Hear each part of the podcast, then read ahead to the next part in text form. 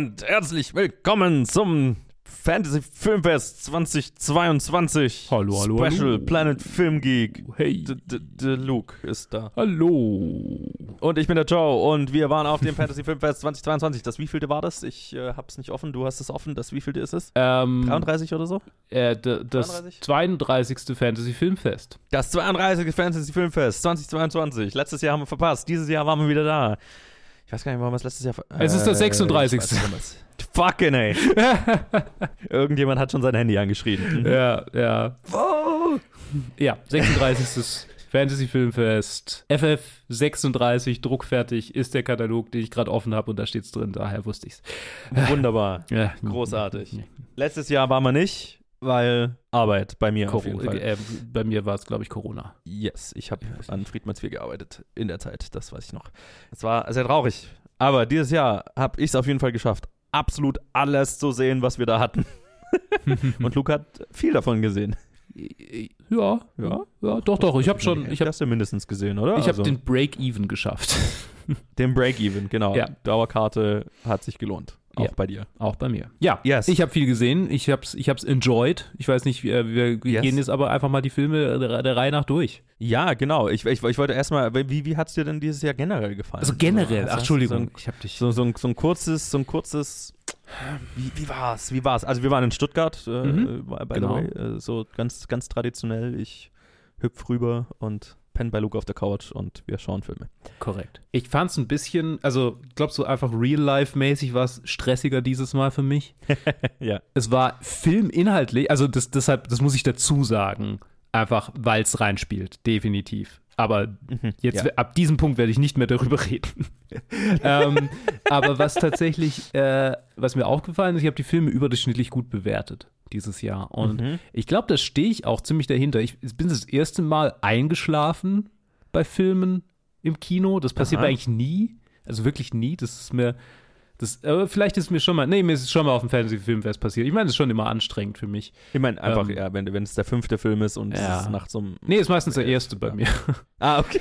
Auch okay. Wobei einmal war es schon der fünfte. Es war diese, weißt du noch, diese, was iranisch oder irgendwas. Letztes Mal, oder was? Mit, diesem, mit diesen Hexen irgendwie und dem, wo die alle das rohe Fleisch gegessen haben und der so wahnsinnig Ja, dunkel war die ganze. Zeit. So, äh, der war einfach nur, der hat mich nur angekotzt. Es war so dieses, ich habe gefühlt schon durchgemacht, dass ich bin viel zu müde, ich kann das alles nicht mehr aufnehmen, ich will nicht, dass es passiert und es ist so laut und anstrengend, ich kann nicht mehr. Ich, äh, Ja. ich, ich, erinnere mich. Na. Sehr gut. Ja. Genau, aber also war eigentlich nicht viel laut und anstrengend dieses Mal. Irgendwie nur vier Filme, die ich gesehen habe, haben bei mir unter drei Sternen bekommen. Und Mhm. sehr viele waren vier Sterne oder drüber. Also ich behaupte mal, ich habe die guten. Die guten mitgenommen. Aber ich habe ja gesehen, dass du ein paar gesehen hast, die noch besser sind oder die, also die bei dir besser bewertet sind als die meisten bei mir. Deshalb Ja. bin ich auch sehr gespannt. Wie fandest du es denn? Ich fand es von der Filmauswahl sehr gut. Ich, ich fand es interessant, weil es war kürzer. Also das letzte Mal, als wir waren, ich weiß nicht, wie es letztes Jahr war, weil wir halt nicht waren, aber ähm, das Jahr davor, 20, war das letzte Mal, dass wir waren, 2019, weil 2020 wurde es ja abgesagt, Corona-bedingt. Genau. 2021 waren wir nicht. Ja. Es ist zwei, drei Jahre her. Mhm. Wow. Und da haben wir wirklich alle mitgenommen. Da haben wir wirklich alle mitgenommen. Da waren es 50 Filme in 10 Tagen. Ne? Also da war es wirklich, wenn ich mich recht erinnere, halt 10 Tage und 5 Filme pro Tag. Oder 11 Tage. Nee, nee, es war 11 Tage oder so und der erste Tag war kürzer und dann irgendeiner war auch länger. Whatever, aber es waren, glaube ich, 50 Filme damals. Ähm, dieses Mal war es 7 Tage und 32 Filme, wovon einer ein Klassiker war, ne, nämlich Carrie. Mhm. Also nicht, nicht reguläres Programm, sage ich mal. Also 31 Filme reguläres Programm und halt da, dann noch ein Kurzfilmblock. Also es war kürzer. Ich habe jetzt nicht irgendwo gefunden, ich habe auch nicht die Leute vom Fantasy Filmfest gefragt, fairerweise, äh, warum es kürzer war und weniger Filme. Ich weiß nicht, ob das noch pandemiebedingt ist oder Mhm. so. Oder ob sie, ob sie das generell weiter so vorhaben. Das, das würde mich tatsächlich interessieren. Ich ärgere mich ein bisschen, dass ich sie nicht gefragt habe. Aber dadurch, dass es eben nicht 50, sondern 31 Filme waren, gebe ich dir schon recht. Also die Auswahl war überdurchschnittlich sehr positiv, meiner Meinung nach. Also ich habe natürlich mehr gesehen als du, deswegen sind bei mir auch mehr schlechtere bewertet dabei. Aber so im Schnitt sind die Bewertungen bei mir ziemlich gut. Und ich meine, ich, ich finde es ja auch nie so schlimm, bei dem Fantasy-Filmfest auch mal Filme zu sehen, die ich sehr schlecht bewerte, weil die meisten sind ja trotzdem interessant und ich appreciate es auch, Mhm. gerade ne, wo sie noch die 50 Filme hatten, da waren dann auch zwei, drei dabei, die waren wirklich ja tr also Trash-Horror so, aber das hat ja auch seinen eigenen Entertainment-Value meistens. Deswegen, äh, dem, also finde ich das immer gar nicht so schlimm. Also hier, hier war einer dabei, der hat mich sauer gemacht, aber Ja. ich- da, da, da werden wir dann drüber reden. Äh, zwei vielleicht. Kommen wir dann gleich dazu. Aber so im Großen und Ganzen hat es mir gut gefallen. Es gab so am Anfang so ein bisschen Schwierigkeiten mit dem Kino, ne? Äh, Mhm. Und auch zwischendrin. Erst erster voller Tag. ja, ja, genau. Also erster voller Tag war, war die Soundanlage irgendwie scheiße und da waren die Obertöne, also die hohen Töne viel zu laut und es hat so ein bisschen in den Ohren weh getan immer wieder. Das war so. Mhm. Und ähm, genau, dann gab es einen Film, der wurde verschoben, weil, weil das Kino die Untertitel nicht hinbekommen hat. Also ja, das war so ein bisschen holprig, aber so nichtsdestotrotz. Ich hatte meinen Spaß und ich würde sagen, wir gehen jetzt das Tag für Tag durch und berichten, was wir gesehen haben und wie wir es fanden. Ja. Don't Worry Darling ist ein Film, den du gesehen hast und ich nicht. Yes. Genau, erster Tag, erster Film, Eröffnungsfilm war Don't Worry Darling, der jetzt dann auch, wenn ihr das hört, glaube ich, schon im Kino ist. Tatsächlich. Gerade rausgekommen ist, wenn mich nicht alles täuscht. Von Warner Brothers haben sie so zur Verfügung gestellt, der, der neue Film von Olivia Wilde. Ähm, da habe ich ja auch in den Reviews schon drüber geredet, deswegen werde ich das sehr kurz machen. Interessant war, dass, dass Warner Brothers den Film nur zur Verfügung gestellt hat unter Secur Security-Auflagen. Das heißt, da waren Security-Leute da, die äh, kontrolliert haben, dass man die Handys ausschaltet und dann so mit so Nachtsicht, Ferngläsern oder sowas das Publikum immer mal beobachtet haben und geschaut haben, dass wir alle nix liegen. Das war so ein bisschen weird, aber ich meine, wir ne, von, von Pressevorführungen, in denen wir gelegentlich mal waren, ähm, kennt man das auch so. Deswegen, ja, war halt ein bisschen weird. Ähm, den Film fand ich okay. wer, wer genauere Gedanken dazu hören will, kann äh, unsere Review-Episode anhören. Ich fand, er hatte sehr, sehr viele coole Ideen. Vor allem bildlich ist er sehr, sehr geil gemacht. Ich fand, dass das große Ganze am Ende nicht so wirklich zusammengekommen ist und die Metapher und die Aussage des Films so ein bisschen nicht ganz durchdacht ist mit der Log internen Logik dessen, was der Film am Ende revealed wird zu sein. Für ich, vielleicht sollte ich kurz sagen, worum es geht, für die, die die Review-Episode nicht gehört haben. Es geht, äh, Florence Pugh spielt eine Frau in den 50ern, die Teil einer Kolonie ist, sozusagen mitten in der Wüste von lauter Ehepaaren, die da wohnen äh, und die Männer arbeiten alle beim mysteriösen Victory Project den ganzen Tag über und die Hausfrauen haben so die, die in fetten Anführungszeichen idyllische 50er Jahre Hausfrauen-Experience, bis dann Florence Pugh anfängt, merkwürdige Dinge zu sehen und anfängt, das Ganze zu hinterfragen und ähm, dass da irgendwas nicht stimmt und sie hat merkwürdige Träume und so weiter und so weiter. Das Ganze ähm, hat sehr viele surreale Bilder und die haben mir sehr gut gefallen. Ich fand, am Ende ist es nicht ganz rund zusammengekommen. Okay. Genaueres in den Reviews. Und dann gab es noch einen anderen Film am ersten Tag. Das ging relativ spät los und der letzte Film, der zweite Film war The Roundup. Luke, worum ging es denn da? The Roundup war ein äh, koreanischer Film von, soll ich das, oh Gott, ich, ich muss, fuck, ich gar nicht alles auf. Ups, ich bin schlecht vorbereitet. Äh, ein koreanischer Film von, aus dem Jahr 2022 und es ging um einen Cop, der quasi Bud Spencer war. Den Schauspieler kenne ich auch. Ich weiß, muss gerade immer noch nebenher suchen. In Und Eternals war der. Genau, in Eternals. Ja, äh, Ja. Ma Dong Sok. Sok, Sok. Der tatsächlich auch das Drehbuch mitgeschrieben hat.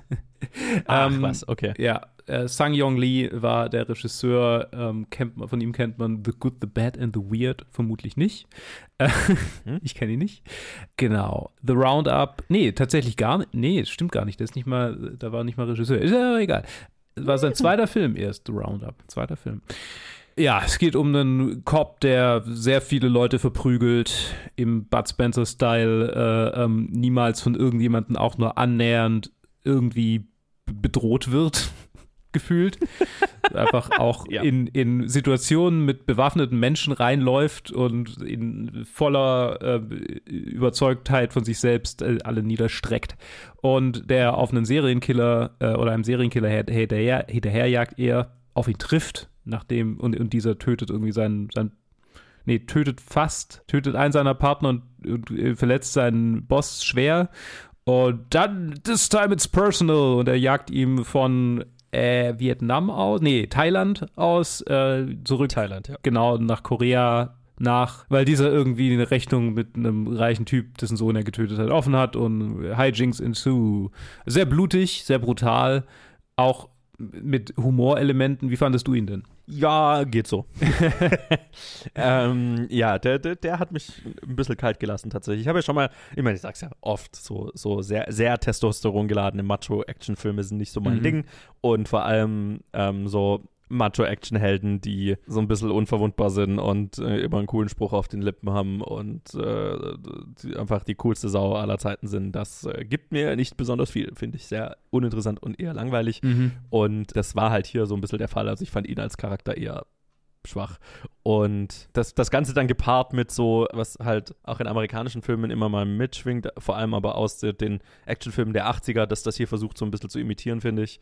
Vor allem aus der Zeit natürlich stammt, ist so das, der sehr, sehr äh, casual Umgang mit äh, Polizeigewalt und Mhm. äh, Polizisten, die ein- einen Fick auf Gesetze geben und machen, was sie tun müssen, also aus Sicht des Films, um die Bösen hinter Gitter zu bringen. Aber das, was sie tun müssen, in Anführungszeichen, beinhaltet halt auch Verdächtige zu foltern und, und Gewalt anzudrohen und was weiß ich. Das ist, äh, weiß ich nicht. Ja. Ja. Wie ging's dir denn? Ich fand, das fand ich auch so ein bisschen iffy, aber irgendwie war er einfach so an, also er war so jenseits von Gut und Böse, dass ich es eigentlich ausblenden konnte. genau, ich fand ihn, glaube ich, ganz, ganz nett. War ein kleiner Haha-Schenkelklopfer für den Anfang, aber jetzt auch kein, kein, kein König. So, genau. Ja. Ich meine, die Actionsequenzen waren manchmal ganz cool. Die waren, die waren ganz gut inszeniert, ja. Aber halt auch so sehr, also, ne, Einseitig. ja, Ich meine, so er war in, immer- keiner, in keinem Moment hat man jemals das Gefühl, dass er jetzt in Gefahr ist. Nein, und auch äh, emotionale Fallhöhe gab es in den Actionsequenzen Auch nicht. Also nicht es sind eigentlich so diese Art von Actionsequenzen, die ich dann immer kritisiere, weil die halt so, okay, wir halten jetzt den Film an und jetzt passieren halt Tod und Zerstörung, weil wir es cool finden, nicht weil das irgendwie narrativ jetzt sehr wichtig wäre oder emotional, Genau. Emotionale Grundlagen hat. Ja. Also ja, jetzt it's fine. es ist, was es ist. Es ist, was es ist. Dann war das schon der erste Tag tatsächlich. Yes. So, den zweiten Tag habe ich ja alleine begonnen. Kamst du da eher, genau, beim Da kam ich zum letzten, Letzten Film. Film. Zum letzten Kamst Film kam dazu. dazu. Erst, also die ersten drei habe ich allein gesehen. Und äh, los ging es mit Medusa Deluxe, ein Film von Thomas Hardiman. Ich glaube, das ist ein Regiedebüt. Let me check. Ja, das ist ein Regiedebüt. Und äh, Claire Perkins, Anita Joy, Uwaje, Kay Alexander und ein, einige mehr spielen mit. Und der Film ist einer von äh, diesen Fake-One-Shot-Filmen, also einer, der wirkt wie ein One-Shot, aber natürlich klar äh, irgendwo äh, versteckte Schnitte hat. Äh, Manchmal dann auch gar nicht mehr so versteckt, gegen Ende vor allem. Und es ist ein Murder Mystery, ein äh, Murder Mystery in, äh, im Setting einer äh, Hairdressing Competition, also einer, wie würde man sagen, nicht Friseur Competition, weil es schon mehr ex sehr extravagante, sehr ausgefallene Frisuren. Wie würde man das denn nennen? Ich weiß nicht. Friseur Competition klingt falsch. Hairstyling. Hairstyle, ja, ja, genau, Hairstyling Competition, whatever. Also, ähm, genau, und äh, du hast äh, lauter sehr e- exzentrische Hairstylisten, Haarstylisten, Stylistinnen hauptsächlich. Ich weiß gar nicht, ob irgendwo ein Mann dabei war, ähm, unter den und die halt äh, schon äh, untereinander sehr viele Konflikte haben. Also es beginnt auch damit, dass wir, oder viele Elemente in diesem Film sind, dass wir einfach äh, uns einen Charakter dranhängen und dann erzählt und dann quatscht die mit irgendwelchen anderen Personen im, im Zuge dieser Competition und es geht ganz viel darum, also es ist am Anfang des Films ist schon eine Person tot und dann reden wir eigentlich die ganze Zeit darüber, wie wir uns eigentlich alle gegenseitig hassen und äh, wie wir alle glauben, dass es die anderen waren. So. und äh, noch dazu rennt da dann ein Security-Typ rum, der sehr merkwürdig wirkt und äh, ist, also ja, von dem alle ganz schnell glauben, ja, ja, okay, der, der also der, oh, der, der muss es ja gewesen sein, der wirkt wie ein Serienmörder. Es ist alles sehr mit dem Augenzwinkern, es ist, nimmt sich alles nicht so ernst und es endet mit einer sehr unterhaltsamen Dance-Montage, also äh, Dance-Sequenz, Tanzsequenz, äh, quasi eine, eine, eine Pre-Credits-Tanzsequenz, also der Film endet und dann tanzen wir. Und das hat mich sehr gekickt. Also ich fand ihn tatsächlich ziemlich gut. Ich weiß, der kam, glaube ich, beim Rest des Publikums nicht so, so gut an. Ich mochte ihn sehr für seine Andersartigkeit. Mhm. Und ich meine, er hatte seine Längen gelegentlich mal, einfach dadurch, dass das so ein Fake-One-Shot-Film ist und wenn wir dann halt ähm, von einem Charakter von Stockwerk 2 in den Keller verfolgen, dann tun wir das halt in Echtzeit. Ne? Dann gehen wir ganz lang Gänge und Treppen entlang. Aber das hat mich minimal gestört. Ansonsten war ich sehr gut unterhalten. Der ist auch relativ oben in meiner Bewertung, werden wir dann gleich sehen. Weiter ging es dann mit The Year of the Shark, ein französischer Jaws-Knockoff, der das aber auch sehr offen anspricht und der am Anfang zumindest mehr eine Komödie ist, äh, unter der Regie von Ludovic Boukerma und Soran Bukerma. Äh, nee, die sind beide Bukermas, Bu Bu Bukermas, wie auch immer man sie ausspricht. Brüder, glaube ich. Und es spielen mit Marina Foy, Kat Merad, Jean-Pascal Sadi und viele mehr. Und es handelt von einer äh, Coast Guard-Frau, die kurz vor der Rente ist, also oder halt ja genau kurz vor dem Ruhestand, quasi ihre, ihren letzten, ihre letzten paar Tage noch im Küstenwachenjob hat in einem, in einem kleinen verschlafenen französischen Urlaubsort, ähm, wo nie irgendwas passiert. Ne? Der Film fängt an, okay, hier ist einfach nichts zu tun und die Implikation ist, okay, sie hat jetzt quasi irgendwie 30 Jahre in diesem Job gearbeitet und 30 Jahre hat sie nichts gemacht im Prinzip. und äh, es war halt, genau, es gab halt einfach 30 Jahre lang nichts zu tun. Und wie es das Schicksal so will, kommt es dann zu Hai-Angriffen, was sie zumindest als Hai-Angriffe sieht, oder äh, einem Hai-Angriff. Und dann fängt sie eben an, ihre, ihren Ruhestand zu länger und länger rauszögern zu wollen, um diesen letzten, diesen einen Auftrag, den sie in ihrer gesamten Karriere hat, den einen Ernstfall, dann rauszufinden, was es damit auf sich hat, den Hai zu fangen. Und äh, das hat dann seine Irrungen und Wirrungen und so ein bisschen Twists and Turns. Und am Ende ist es dann sehr, sehr, sehr einfach nur ein Jaws-Rip-Off. Und da verliert der Film mich dann tatsächlich sehr, weil da hat er definitiv nicht das Budget dazu. Was witzig ist, weil halt Jaws hatte ja schon das Problem, dass der Hai nicht funktioniert hat und das hat dann sehr davon profitiert, dass der Hai nur sehr spärlich eingesetzt wurde.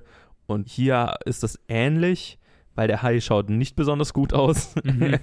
Aber man, dafür sieht man ihn doch zu oft, obwohl man ihn gar nicht so viel sieht. Und ähm, ich fand es ein bisschen schade, dass der Film seine Comedy dann am Ende dann doch für so einen mehr konventionellen Hai-Film einfach links liegen lässt.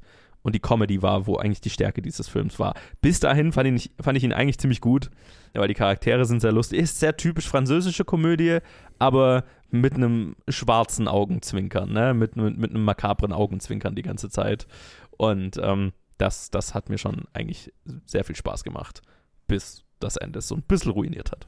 Und dann, bevor Luke dazu kam, mhm. haben wir dann noch Megalomaniac gesehen. Der schlecht bewertetste Film bei mir tatsächlich. Oh.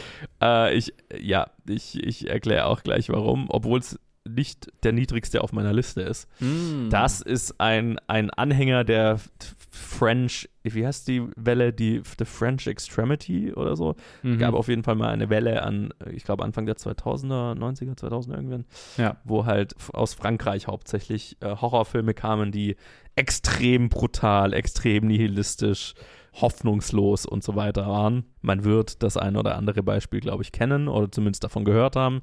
Und der hier hängt sich da so ein bisschen dran, ist in dem Fall aber aus Belgien unter der Regie von Karim Uelage, glaube ich, spricht man ihn aus, mit Eline Schumacher, Benjamin Ramon, Wim Villert und vielen mehr oder gar nicht so vielen mehr.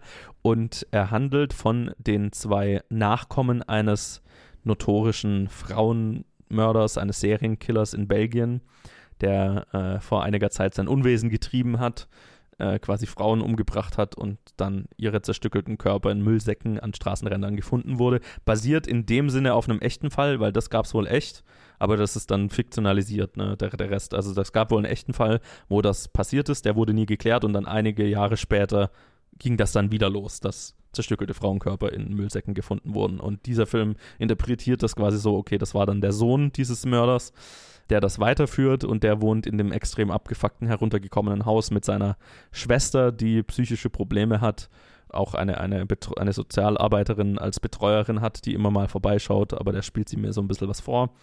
Und die als Reinigungskraft in einer sehr ekligen Fabrik arbeitet und dort wird sie von den Mitarbeitern nicht nur, also am Anfang halt gemobbt und so und dann aber auch ziemlich schnell vergewaltigt regelmäßig, jedes Mal, wenn sie kommt. Und dann ist es halt so ein extrem. Also, ich meine, das ist ne, basierend auf der, äh, inspiriert von der French Extremity, ist es ein Film, der will, dass du im Dreck, dich im Dreck suhlst und keine Hoffnung hast und das habe ich an dem Tag nicht, auf jeden Fall nicht gebraucht. und das ist auch ein Film, der dann, der auch keinen Hoffnungsschimmer irgendwo zulässt, der einfach nur dreckig ist durch und durch und tatsächlich ah, die ganze Frauenfeindlichkeit aus diesem, aus dieser damaligen Horrorwelle so ein bisschen unkommentiert übernimmt. Also so, dass, okay, wir haben einen weiblichen Hauptcharakter, aber ich meine, ihr, das ganze Ding ist halt, okay, sie geht in die Arbeit, wird da missbraucht, dann kommt sie nach Hause und missbraucht die eine Frau, die sein, die ihr Bruder für sie gefangen hat und Hm. jeder Frauencharakter in diesem Film wird misshandelt, getötet, erniedrigt. Also, I don't know. Ich weiß nicht, ob das, ob das ein Film ist, den wir heutzutage noch brauchen, ehrlich gesagt. Ja. ja, klingt, Ne? klingt, klingt nicht so. Du hattest gesagt, der hätte mir gefallen. Ich bin mir nicht sicher, ob er mir gefallen hätte. Also ich, ich meine, ich, ich, ich, hatte, ich hatte das Gefühl, die hätte dieser sehr abgefuckte Serienkiller-Teil zumindest, da hättest du mehr abgewinnen können noch als ich. Hm, Vielleicht, ja, vielleicht. Vielleicht. Naja. Also das, das wirkte so mehr so in die, weißt du, goldene Handschuh-Richtung oder so. Mm, ah, okay. Ähm. ja, gut. Ja, weiß Ja. nicht. Mm, Schon lange her, dass ich einen von der Sorte so richtig irgendwie gesehen habe. Naja. Danach ging es aber weiter. Genau, und dann hast du mich, äh, kamst du ins Kino und hast mich äh, sehr verstört angetroffen. Ja, tatsächlich. Habe mir ein bisschen Sorgen gemacht, kurz. Sissy ist der letzte Film dieses Tages gewesen, tatsächlich von Hannah Barlow Regie geführt, die aber auch ähm, einen Charakter gespielt hat. Und Kane Scenes ebenso äh, Regie geführt. Eine Co-Regie und Drehbuch ebenfalls von den beiden. Mit Aisha D in der Hauptrolle, außerdem Jerian H., Lucy Barrett, Daniel Monks, Hannah Barlow äh, und Emily, Emily de Margheriti. Und es geht um Yes. eine äh, Influencerin, in, eine Influencerin, die äh, auf ihre Kindheitsfreundin äh, zufällig trifft, die sie einlädt zum, äh, erst zu ihrer Verlobungsparty und danach zur, ähm, zum Hen-Weekend, also zum, zum, zum Mädelstrip sozusagen. Und dort trifft sie dann auf ein Mädchen, das sie gemobbt hat und äh, an der sie sich, wie man dann relativ bald herausfindet, brutal gerecht hat als Kind. Und durch eine Verkettung unglücklicher Umstände passieren Tode und äh, vielleicht werden die Umstände irgendwann nicht mehr ganz so unglücklich und ich lasse es bewusst offen. Ähm, Yes. Sissy Hashtag triggered steht übrigens auf dem ist die Tagline, ja. auf die ist die Tagline. Äh, äh, ja, also es ist ähm, so ein bisschen Social Commentary, ähm, was diese Influencer-Kultur angeht. Ähm, auch so quasi, was das Bild ist, das man von diesen Leuten hat und wie, wie sie sich tatsächlich im echten Leben geben, beziehungsweise, also wie sie sind oder ne, dass es extrem divergieren kann. Wie fandest du den Film denn? Ich hatte ziemlich Spaß damit. Es war ein, ein, ein, ein guter, ein guter Palette Cleanser nach Megalomaniac tatsächlich, Ja. ähm, weil der war natürlich sehr lustig und es war äh, ein, ein lustiger, aber auch smarter Takedown von Influencer-Kultur. So, Ja. ne? Also von diesem ganzen und vor allem, also sie ist so eine, wie, wie sagt es selber, Mental Health Advocate, Advocate, ja. Influencerin, ne? Also so, okay, wir machen Entspannungsübungen und ich habe mir irgendeinen Bull Bullshit ausgedacht, wie wir uns äh, Das ist unsere, äh, unser wie wir Circle, Safe Spaces schaffen können, Safe Space, genau, wie wir niemand rein. So. Genau, wie wir wie wir unsere ja, unsere Mental Health verbessern können, Depressionen bekämpfen können, was ja schön und gut ist, aber ne, wie, der, wie in dem Film auch relativ deutlich gesagt wird, ja, aber du hast halt, du bist, du hast, hast ja keine Ahnung davon, Ja, du genau. hast es halt einfach alles ausgedacht. So. Und ähm, ist, es, ist es schlau, wenn dir Leute halt, weil du hübsche Instagram-Posts machst und Videos machst, ist es schlau, dass Leute dir da vertrauen auf dem Gebiet so. Ja. Ähm, sehr smarter Takedown, was das angeht, dem Narzissmus und der Selbstdarstellung, die diese Kultur halt einfach ist, natürlich. Und natürlich auch ein Mobbing-Film, ne? Und ich hatte sehr viel Spaß damit, wie das halt alles dann Stück für Stück eskaliert.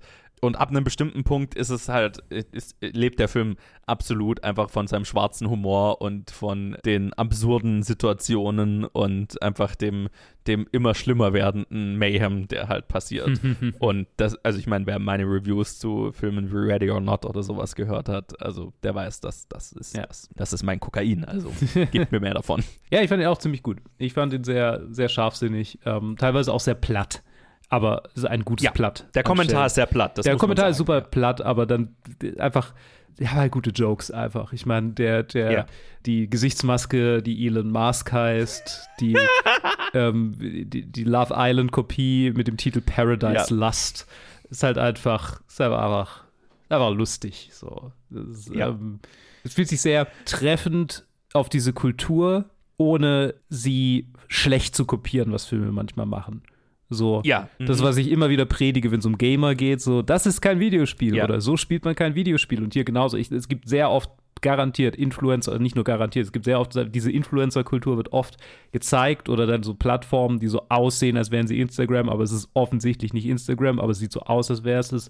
Hier ist es sehr kohärent. So. Also es fühlt sich alles sehr in diesem Ding tatsächlich drin an. Man, man merkt, dass der Film gemacht ist von Leuten aus der Generation, die damit aufgewachsen Genau. sind. Es So, ist kein. ne? Also, ja, genau. was wir bisher hauptsächlich oft gesehen haben, waren halt Leute aus einer anderen Generation, die über dieses Thema was machen und Ja. dann fühlt sich halt ganz schnell sehr cringy, okay, ihr habt nicht ganz, also es ist, dann ist es fake so, ne? Genau. Ganz schnell. Genau. Und das ist sehr, okay, wir haben definitiv verstanden, was das ist, Mhm. wie das klingt, wie das aussieht, ne? Die Ästhetik passt.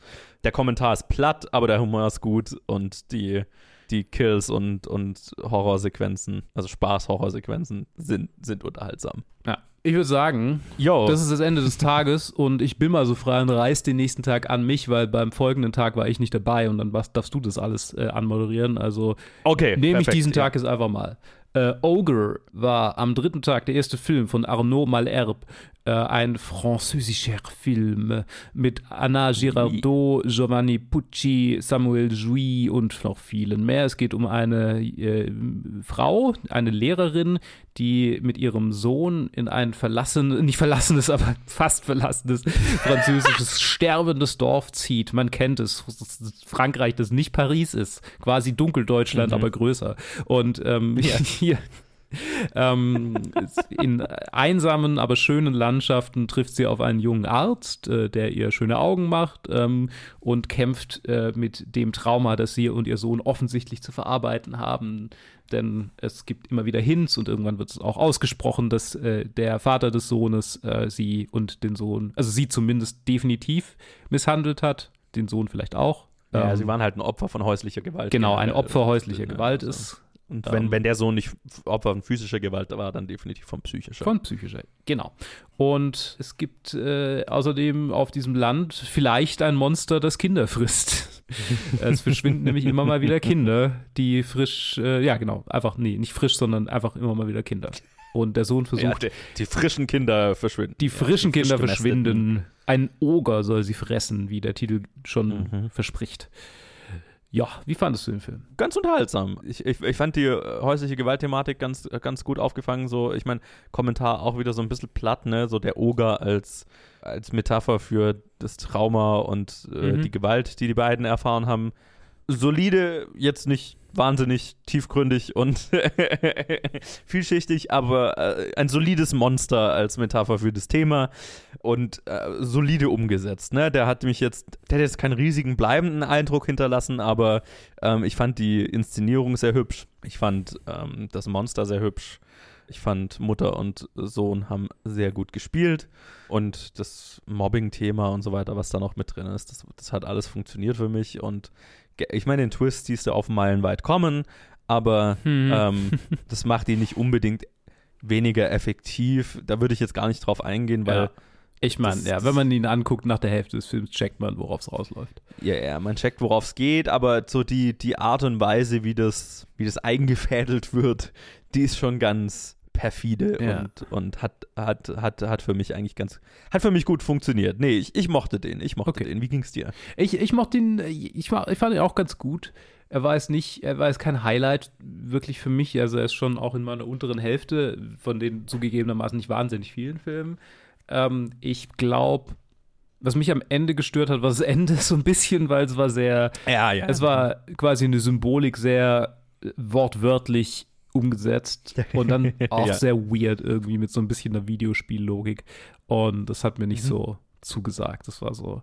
Ich glaube, ich weiß gar nicht, ob ich dann dran gedacht habe. Ich wollte ihm den Ah, the French Tag geben, weil das war mal wieder so ein Ah, the French Moment für mich persönlich. Schade, dass man in Letterbox keine GIFs in die Reviews einfügen kann. Ja. ne? Das wäre eigentlich immer so, okay, ne? ja, ah. Ja, The French. nee. genau. Also ich fand ihn ganz okay. er war jetzt nicht. Okay. Er, er ist gerade so über den Schlechten. So, er ist nicht, Okay. er zählt Ja. nicht zu den Schlechten. Er ist Okay. Also, ja. Bei mir ist er noch ein bisschen weiter oben, aber er ist auch voll im Mittelfeld. Also, ja. ja.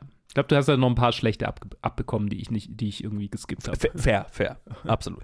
Klar. So, Next Exit ist ein Film von Marley Elfman. Sogar, glaube ich, äh, nee, äh, nee, sie hat schon viele andere Filme vorher. Nee, als Producer, als Director ist es ihr erster. Ich glaube, es war ein Regiedebüt. Ich glaube, es war einmal ein Kurzfilm, die sie davon Genau, es war nur Kurzfilme, genau. Ja, sie es ist ihr, ihr Regiedebüt.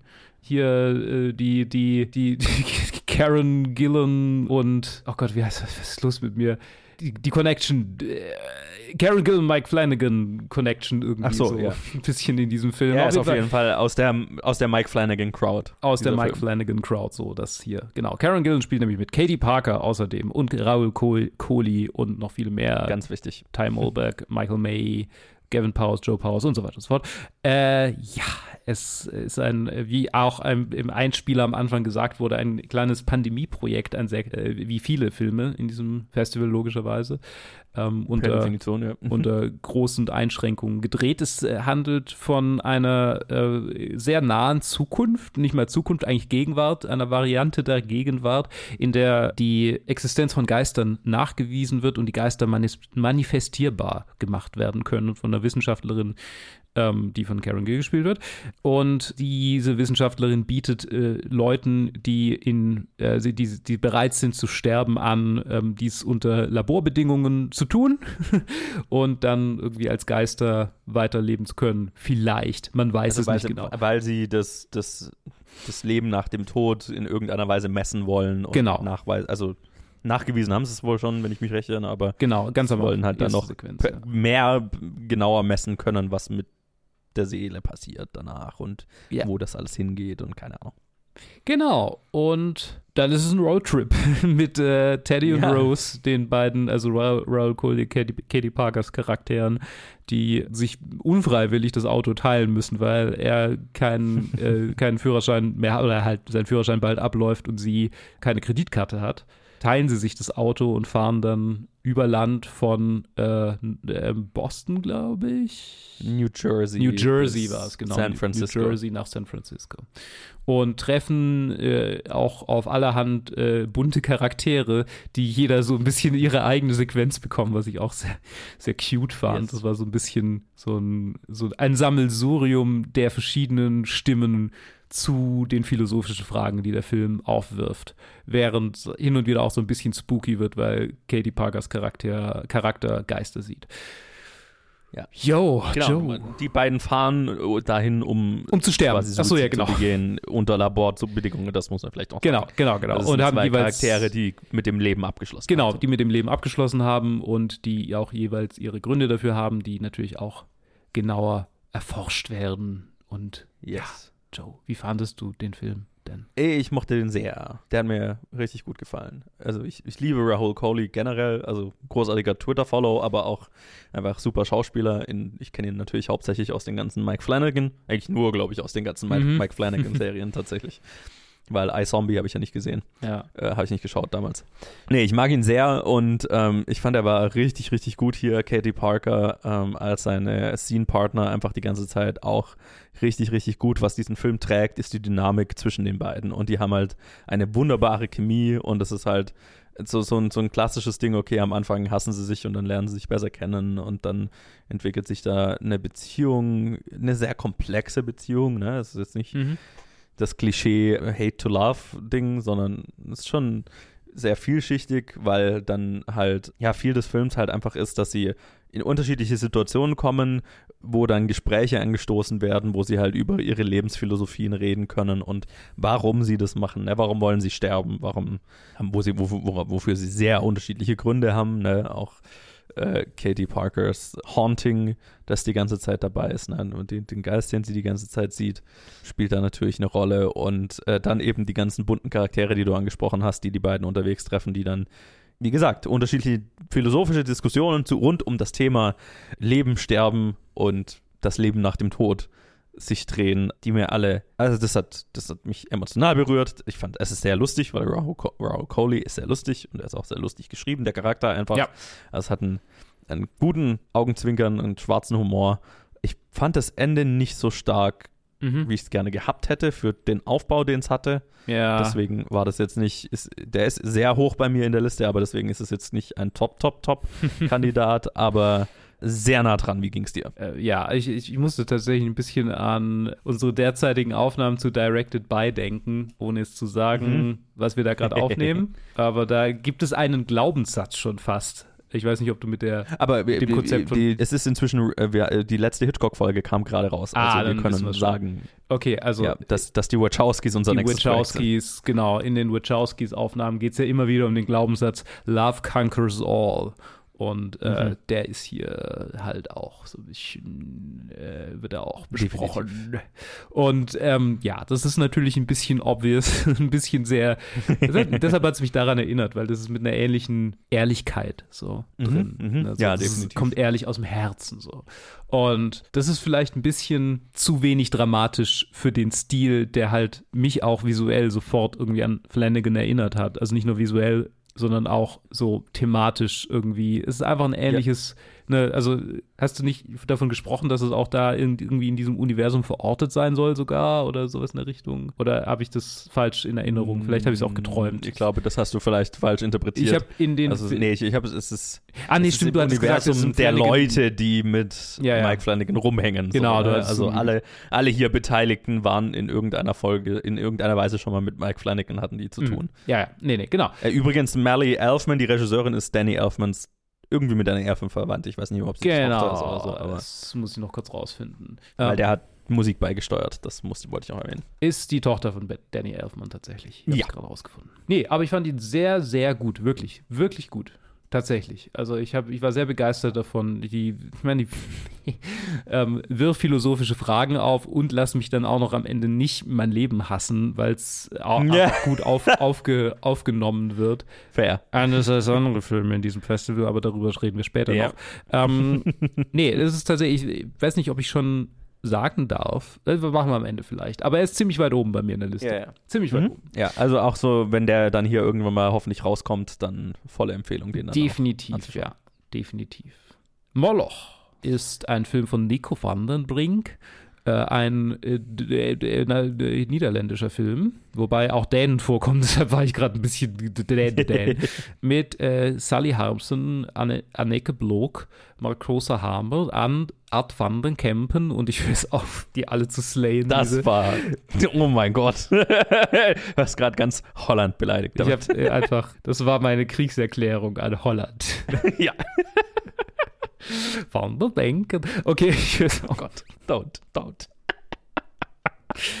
Ja, es ist ein Moorleichenfilm. Ey. Ey. Moorleichenfilme. So schön. Ah, sollte mehr davon geben.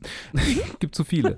es spielt im Jahr 1991, was wir erschreckend spät gemerkt haben, dass es in den 90ern spielt. Irgendwann Also, so habe ich zu Joe oh rübergedreht, so, sag mal, das spielt in den 90ern. Und er, Ich glaube, da wurde auch am Anfang ein Jahr eingeblendet, es- weil ich mich erinnere, ich, ich erinnere mich, dass ich irgendwann, ich, äh, keine Ahnung, kurz weggeguckt habe oder so und dann habe ich wieder auf die Leinwand geguckt und dann ist gerade so eine Einblendung ausgefadet und ich war so, war das wichtig? Wahrscheinlich nicht. Ich glaube, das war eine Jahreszahl. also haben wir die beide nicht gecheckt und es Ja. hat sehr lange gebraucht. Plot. Ich bin jetzt mal ganz platt und sage, es ist Hereditary, ohne so gruselig zu sein wie Hereditary. Spoiler. Sure, ja. Mit Moorleichen. Aha. Also, ähm, Sure. in, äh, um, in, im Sumpf um das Haus einer niederländischen Familie werden äh, von Leuten, die scheinbar besessen sind oder die irgendwie verrückt sind, äh, Leichen, Moorleichen ausgegraben, mehr und mehr. Es kommt ein dänischer äh, Forscher dazu, der das untersucht und sich mit der äh, quasi mit der Mutter anfreundet. Es gibt die Tochter, es gibt die Mutter und es gibt die Oma. So nenne ich sie jetzt. Also Generation Ja. alt, Generation normal alt, nicht Mittel. jung, nicht alt, Mutter und dann die äh, Generation jung. So, und äh, Generation normal, äh, Mutter, äh, verliebt sich so ein bisschen oder hat ein bisschen was mit dem, mit dem dänischen äh, Forscher und äh, nach und nach kommt sie dann auf die Schliche ihrer Familiengeschichte, äh, dass es eine, einen Thai gibt zu einer Frau, die als Hexe verbrannt wurde und jetzt als lokale Sagengestalt, äh, als Gute äh, in dieser Sage ähm, naja, jedes Jahr gefeiert wird bei einem Fest. Und als dieses Fest sich jährt, äh, spitzen sich die Ereignisse zu. Uh. Mhm. Wie fandest du Moloch? Ganz gut. ah, ja, hat mir Spaß gemacht. Also ich fand den, der, der hier ist tatsächlich der mythologische Aspekt, der mich, glaube ich, am meisten gekickt hat. So, ich stehe steh auf so Moloch. Urban Legends oder ja. genau, einfach so, so äh, lokale Mythologien, sowas finde ich immer faszinierend. Ne? Ja. Und wenn man das einigermaßen creepy umsetzt, äh, was hier gemacht wurde, dann kann ich da absolut meinen Spaß damit haben. Ich glaube, ja, wie du es ja schon gesagt hast, es hat sehr viele Gemeinsamkeiten mit Hereditary. Den, die Verbindung habe ich jetzt noch gar nicht gezogen, aber äh, ja, äh, je mehr man, also wenn man den Film gesehen hat, wird man, wird man noch mehr wissen, woher das, ne, was, was die Gemeinsamkeiten sind. Aber er ist, er ist jetzt nicht er war jetzt nicht creepy genug, um jetzt super hoch in meiner Bewertung zu sein. Also er war solide creepy. Mir hat es gefallen, dass ne, mit den besessenen Leuten, es war mehr so ein Mystery-Ding, ne? Also du mhm. hast diese besessenen Leute, die creepy Dinge tun, wie zum Beispiel Moorleichen ausbuddeln oder dann plötzlich äh, im Haus auftauchen und die Familie angreifen und so. Und das war creepy genug, um mich äh, definitiv bei der Stange zu halten. Und dieses Mystery, dieser Mystery-Aspekt hat ganz gut, ganz gut Spaß gemacht auch die Dynamik zwischen, zwischen eben der Mutter und dem Wissenschaftler, äh, Archäologen oder was auch immer der ist, war, war cool. Die waren ein cooles Duo. Die Auflösung am Ende, ja, ich glaube, habe ich einfach, ich habe so viele Filme dieser Art gesehen. Ja. Als dass mich das jetzt noch mega gekickt hat, so, ne? Ja. Aber war, war solide. Also es war, war abgefuckt genug, das Ende tatsächlich, dass ich, dass ich ein, ein, ein, ein, ein bisschen ein, ein Lachen, aus, es ein Lachen aus mir rausgekitzelt hat. Tatsächlich. also, äh, das, das, das, so rein von der, von der Bildsprache am Ende fand ich es schon abgefuckt genug, dass ich es ganz lustig fand. Aber ja, äh, ein, ein solider, ein solider Horror-Thriller Absolut. Wie ging es dir? Ich fand ihn gut. Ich fand ihn nicht mhm. zu gut. Ich fand ihn, ja, also, hm, wo fange ich an? Ich glaube ich glaub tatsächlich, dass er, er war einfach durchschnittlich und er war ganz cool, aber ich fand ihn auch kein wahnsinnig großes Highlight. Ähnlich wie Ogre. Ich würde ihn ähnlich bewerten wie Ogre. So, mhm. er, war, er, er, er, hat sein Ziel, er tut, was er tut. Und ja, das war's. Ich glaube, ich fand ihn minimal besser als Ogre, weil ich fand das Ende auch cooler als Ogre. Also Definitiv. Also diese Fucked Upness, die fand ja. ich schon sehr, ich habe mir schon mehr zugesagt. Ja, die war lustig. das war schon sehr witzig. Ja, nö. Fand ich, fand ich, fand ich solide. Solider Film. Yes. Family Dinner ist ein österreichisches Entry von Peter Hengel mit Pia Herziger, Michael Pink, Nina Katlein und Alexander Sladek. Sind tatsächlich alle Rollen. Mehr Leute sind hier nicht gecredited. Yes.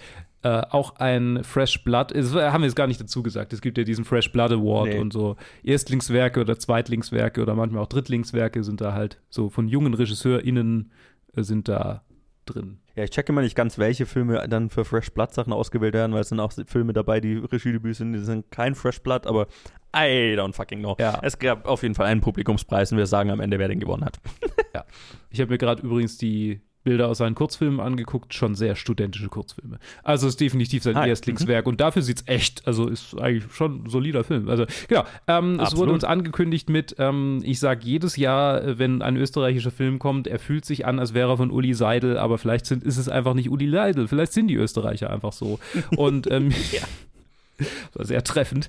Äh, es geht um eine Osterwoche, in der Pia Herzegers Charakter Claudia zur, äh, zu ihrer Tante Simi, äh, nee, andersrum, äh, Simi, nee, nee, Simi Nina Katleins ja. Charakter Simi zur Tante fährt, Claudia, Entschuldigung, hab's falsch rum, äh, und deren Familie ähm, mit äh, dem, äh, mit der Absicht dort ein bisschen abzunehmen, da sie übergewichtig ist und ihre Tante irgendwie Diätbücher schreibt und dann ja äh, in äh, auf sehr sehr merkwürdige Familienverhältnisse stößt, äh, die Mutter, die ihren Sohn, ihrem Sohn das Fleisch schneidet und ihn scheinbar schon fast mästet, dem äh, Stiefvater des Sohnes, der extrem, extrem übel mit seinem Stiefsohn umgeht und äh, sehr gern jagt, sehr viel jagt, auch sehr viel mhm. Freude daran zu haben scheint, Fleisch äh, zuzubereiten und auf, auszuweiden mhm. und sonst was, ähm, während das Mädchen nichts essen darf und mehr und mehr in eine Spirale aus, was zum zum Teufel geht hier los, ist hier, geht hier ab, was ist hier los, hineingesogen wird.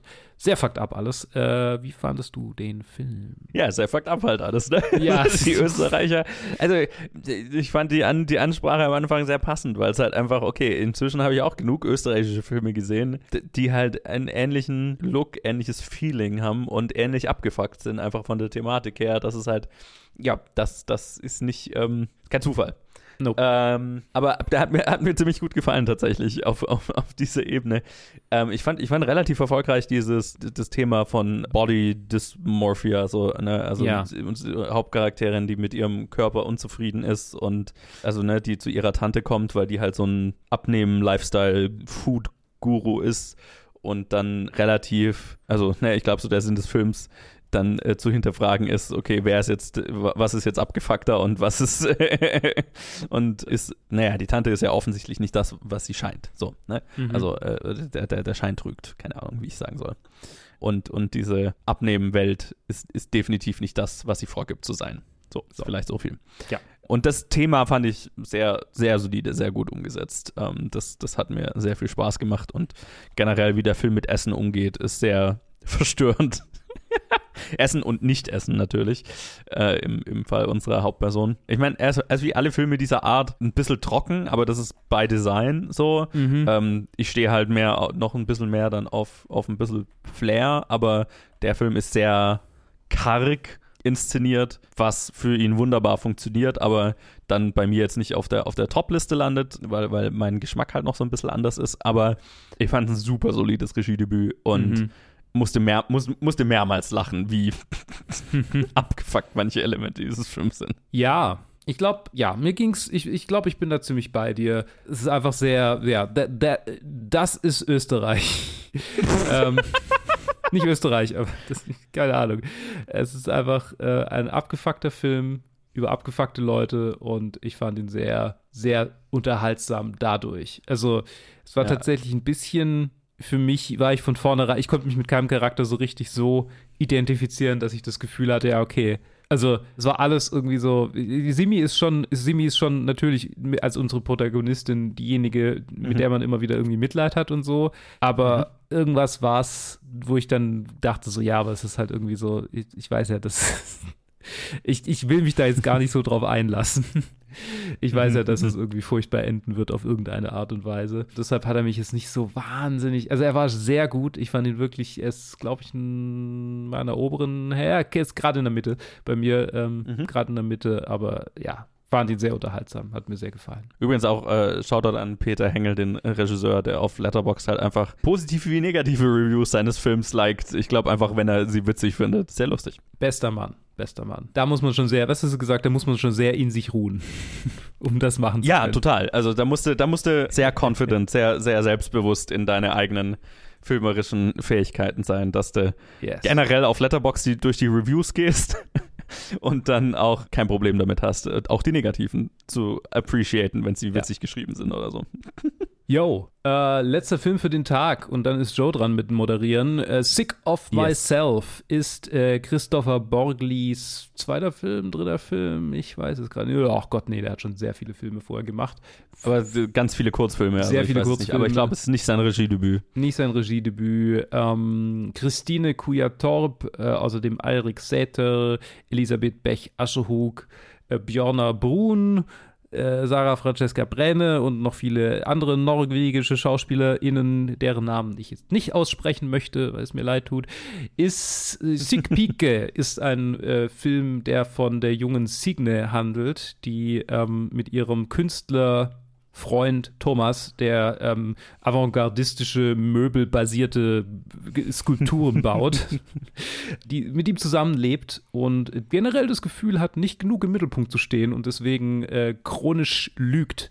Und äh, recht bald finden wir auch heraus, dass sie häufig oder dass sie dazu tendiert, Krankheiten oder, oder Probleme vorzutäuschen, ähm, wodurch sie, wozu sie so ein bisschen dadurch inspiriert wird, dass sie einer Frau hilft, die äh, von einem Hund angefallen wird. Sie stößt äh, während Online-Recherchen auf eine russische ähm, Xanax-Alternative, die die Nebenwirkung hat, äh, ein, eine starke Hautkrankheit auszulösen. Davon bestellt sie sich Unmengen und nimmt diese auch graduell, teilweise auch ein bisschen arg viel auf einmal ein und äh, bekommt dann eben diese Hautkrankheit. Äh, wer hätte es gedacht?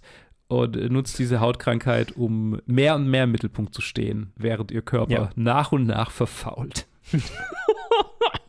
das ist schon. Ich meine, äh, äh, ne, ist so. Ja, Wie fandest du das Sick of Film. Myself? fucking großartig. Das ist mit eines der absoluten Highlights dieses Fantasy Filmfest. Das ist unglaublich böse Satire. Also, äh, und ich, ja, das, da kommt, viel dieser Art kommt gerade aus Skandinavien. Also, ich Mhm. gerade, ich habe mich sehr an Ruben Östlunds Filme erinnert gefühlt, auch wenn ich jetzt hier Triangle of Sadness noch nicht gesehen habe, der jetzt dann irgendwann rauskommt, aber der schon auch total in diese Kerbe schlägt, vom, vom Design her und auch vom Ton her, ne, von der, von der, von der bitterbösen Art der, des gesellschaftlichen Kommentars. Das war schon einfach eine, eine Party von Anfang bis Ende, aber eine Party des Cringe. Mhm.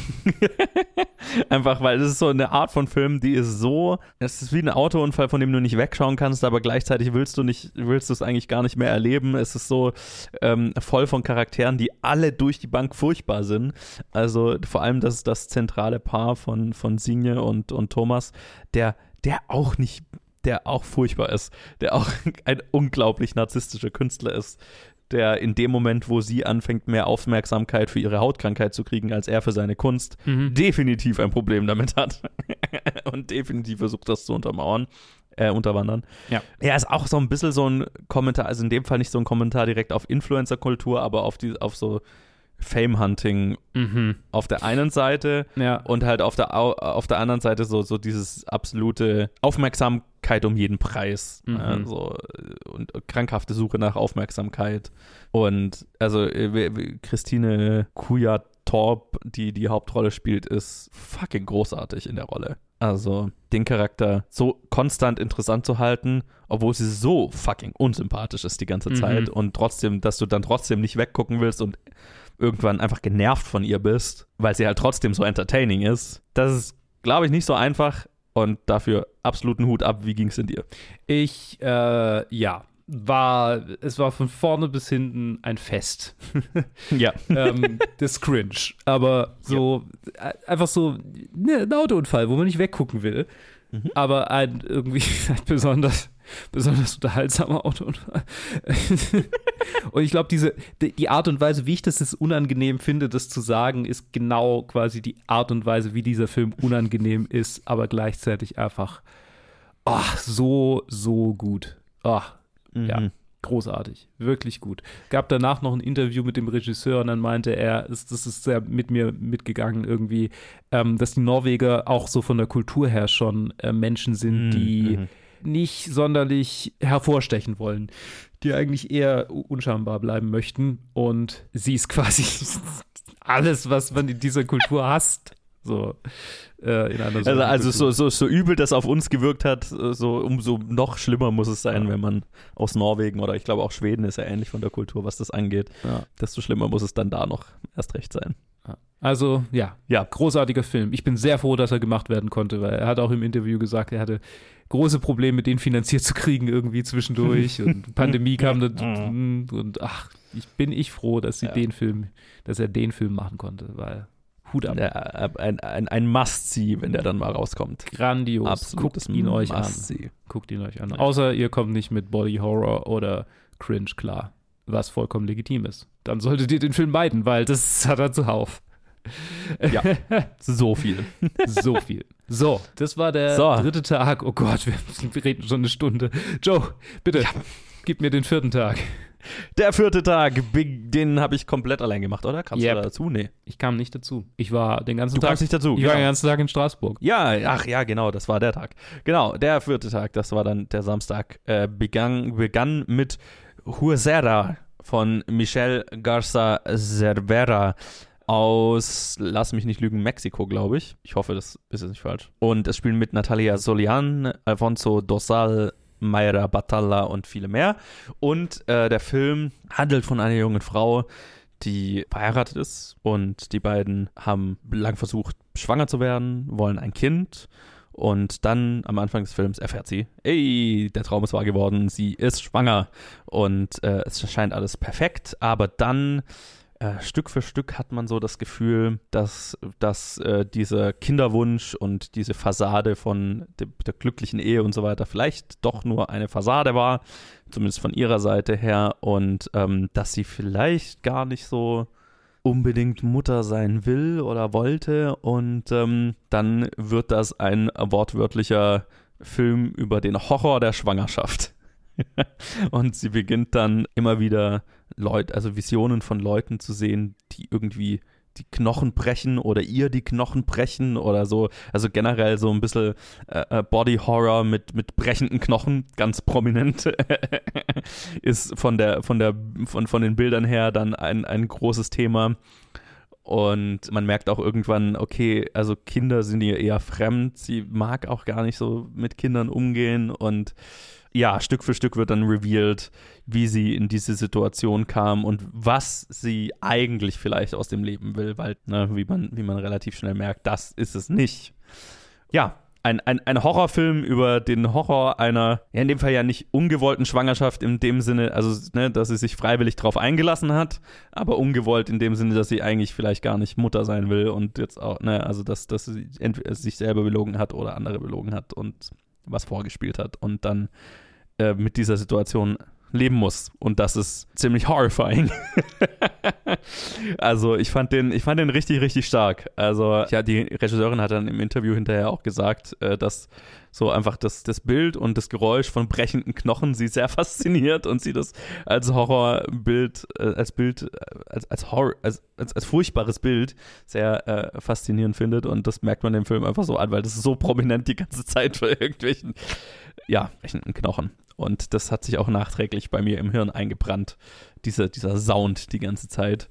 Ja, ein, ein, ein Film, der halt sehr, sehr erfolgreich darstellt, so die, also den Horror der körperlichen Veränderungen einer Schwangerschaft, den Horror darüber, nicht zu wissen, ob man Mutter sein will überhaupt und ähm, ob man das kann. Und ne, dann, dann gibt es auch so symbolisch, die, sie ist eigentlich Schreinerin, also sie macht Möbel selber, kunstvolle Möbel. Und weil sie halt nicht so viel Platz in der Wohnung haben, wird dann quasi ihre Werkstatt zum Kinderzimmer. Und dann gibt es ne, die Sequenz, wo sie dann ihre Werkzeuge einpackt. Und dann, ja, also quasi ihr Leben durch dieses Kind ersetzt wird. Und das noch nicht mal geboren ist. Also ja, sehr starker Kommentar auf das, was äh, die Regisseurin hier behandeln will. Und auch was so ein bisschen, ne, hat sie auch im Interview gesagt, so ein bisschen in Mexiko halt äh, religiö aus religiösen Gründen ein Tabuthema ist. Entsprechend natürlich damit noch mehr Gewicht, diesen Film überhaupt zu machen, diese Geschichte überhaupt zu erzählen. Ich fand ihn, fand ihn sehr stark. Einer meiner Favorites tatsächlich. Weiter ging es dann an diesem Tag mit Something in the Dirt von Benson and Moorhead, Justin Benson und Aaron Moorhead zwei äh, absolute Indie-Darlings, die halt The Endless zum Beispiel gemacht haben. Ich glaube, auch der lief, glaube ich, auch auf dem Fantasy Filmfest. Synchronic hatten wir auf dem Fantasy Filmfest vor drei Jahren, glaube ich, gesehen. Und äh, Moon Knight ist, äh, die, die waren an der Moon Knight Marvel-Serie mm. beteiligt, was so das erste mainstreamige Projekt war, was sie gemacht haben. Uh, Something in the Dirt spielen, da spielen mit äh, auch die beiden. Witzigerweise in den Hauptrollen und äh, generell einfach noch ein paar Freunde von ihnen. Und es ist so ein bisschen, also äh, die, die Story handelt von äh, zwei Nachbarn. Einer von den beiden ist gerade frisch eingezogen, nur auf kurze Zeit sozusagen. Und als sie dann in ihrem Apartment-Building feststellen, dass da irgendwas nicht stimmt, weil der eine von beiden hat in seiner Wohnung so, einen, so ein Kristallgebilde, was er als Aschenbecher benutzt, aber das dann, als die beiden mal in der Wohnung sind, anfängt zu glühen und zu schweben. Und ja, es passieren halt übernatürliche Phänomene in, in der Wohnung und sie fangen dann an, zu sagen, okay, wir, wir machen da jetzt eine Doku drüber. Ne? Wir besorgen uns das Kameraequipment und wir untersuchen diese Phän Phänomene und wir machen da eine Doku drüber und im Zuge dessen führen sie ganz viele philosophische äh, Gespräche über das Leben und die Lebensphilosophien der beiden und die Freundschaft, die sich da entwickelt und am Ende ist es so ein bisschen eine Ode an das Filme machen zusammen mit Freunden. Das ist auch echt, wo, wo am Ende des Films dann quasi vor dem Abspann äh, so, um, ähm, this film is dedicated to making movies with your friends. Und das ist wohl auch so ein Pandemie-Ding, was die halt einfach für kein Geld mit ihren Freunden so nebenher gedreht haben. Hm. und so wirklich umgehauen hat es mich tatsächlich nicht. Also ich fand tatsächlich, das hat man dem Film auch leider angemerkt, negativ. Auch wenn, also ich war ziemlich angetan von dem Grundkonzept, ne, irgendwie von diesem, also der Low-Budget-Approach stört mich jetzt gar nicht, aber so dieses äh, Grundkonzept fand ich eigentlich, hat mich ganz gekickt. So, okay, wir sind in dieser Wohnung und da passieren irgendwelche merklichen Dinge und jetzt versuchen wir rauszufinden, was das ist. Was mich dann so ein bisschen kalt gelassen hat, war dann, dass das dann letztlich nicht so wirklich das Thema war, sondern am Ende ging es halt um, okay, wir, wir äh, hängen einfach rum und führen philosophische Gespräche darüber, was wir aus dem Leben wollen und nicht. Und da fand ich es dann tatsächlich so ein bisschen unausgearbeitet und auch so ein bisschen lame. Langweilig tatsächlich. Also ähm, ich hatte das Gefühl, okay, also ne, weil es ja auch das nicht war, das war kein krass ausgearbeitetes Skript oder so, sondern was, was haben die halt einfach on the fly mit ihren Freunden gemacht und ich fand es halt so, okay, dafür, dass ich jetzt hier irgendwie denen beim Rumphilosophieren zuschauen soll, hätte es ein bisschen mehr ausgearbeitet sein sollen, damit mich auch interessiert, worüber die da rumphilosophieren. Und dann war es halt so ein bisschen, okay, ich habe jetzt nicht hier irgendwie, ich hocke jetzt nicht hier im Kino, um eure, um euer privates Geramble anzuhören. Sehr gemein formuliert jetzt, aber so hatte ich mich so ein bisschen gefühlt. Also, der, bei, bei aller Liebe und bei aller Liebe auf jeden Fall auch zu, dazu, dass man mit seinen Freunden einfach einen Film macht, was ich mega geil finde, was ich sehr respektiere. Jetzt nicht ganz meins. Dann ging es an dem Tag weiter. Also der mittlere Film war Freaks Out, schon angekündigt mit der Ansprache, hey, in Berlin haben sie das zum Fresh Blood Award Gewinner gekürt und der kam mega gut an und alle sind hyped für den und so. Äh, unter der Regie von Gabriele Mainetti, ein italienischer Film mit Claudio Santamaria, Aurora Giovinazzo, Pietro Castellietto, Giancarli, Giancarlo Martini und vielen, vielen mehr. Es ist ein italienischer italienisches Epos, muss man eigentlich sagen, mit zweieinhalb Stunden oder wie lang der ist. Ja, spielt zur Zeit des Zweiten Weltkriegs. Die Nazis sind in Rom und besetzen die Stadt. Und die Hauptcharaktere sind vier Mitglieder eines äh, Zirkuses, der dort zum Anfang des Films zerbombt wird und dann sind die alle auf sich allein gestellt als Gruppe und sie sind alle Freaks. Sie haben alle äh, irgendwelche Superkräfte sozusagen. Ne? Du hast den Clown der Truppe, der ein Magneto-Charakter Magneto -Charakter ist, der halt ne, magnetisch ist und Metall kontrollieren kann. Du hast den Harry Man, das Man-Beast, der halt ein, ein komplett behaarter Typ ist. Äh, der schaut aus wie so ein Wookie aber der halt sehr, sehr stark ist, ne? Stahl biegen kann und so. Du hast den etwas schmierigen jüngeren Dude, den, den Pretty Boy, der Insekten kontrollieren kann mit seinem, mit seinem Mind. Und du hast eine junge Frau, die Elektrizität kontrollieren kann. Und ne, die waren halt alle Zirkus-Acts und haben da mit ihren Kräften halt coole Dinge aufgeführt. Dann wird der Zirkus zerbombt, sie sind auf sich allein gestellt. Und um zu überleben, also der, der, dann gibt es noch den Anführer des Zirkuses, ihren Mentor sozusagen, der dann am Anfang des Films sagt, okay, ich versuche uns irgendwie eine Überfahrt in die, in die USA zu besorgen und dann einfach nicht mehr auftaucht. Und dann machen die sich quasi auf den Weg, okay, wir versuchen den zu finden. Und es gibt so Konflikte innerhalb der Gruppe, ne? der, der Man-Beast-Charakter sagt, ich habe keinen Bock irgendwie nicht zu überleben, ich will überleben. Ähm, lass uns doch dem großen Nazi-Zirkus anschließen, der in der Stadt ist. Ne, da gibt es dann den großen flashy Nazi-Zirkus geleitet von dem Charakter gespielt von Franz Rogowski, der auch einfach nur Franz heißt, der Charakter. Ist quasi unser Hauptnazi, der hellseherische Kräfte hat, der Drogen nimmt und dann in die Zukunft sehen kann. Genau, er nimmt Drogen, kann in die Zukunft schauen und malt dann Bilder von dem, was er da so gesehen hat. Und dann siehst du irgendwie so Bilder von einem iPhone in seinem Zirkuszelt rumhängen oder was weiß ich, lauter modernen Kram halt. Und unter anderem hat er diese, unsere drei, unsere vier Hauptcharaktere gesehen.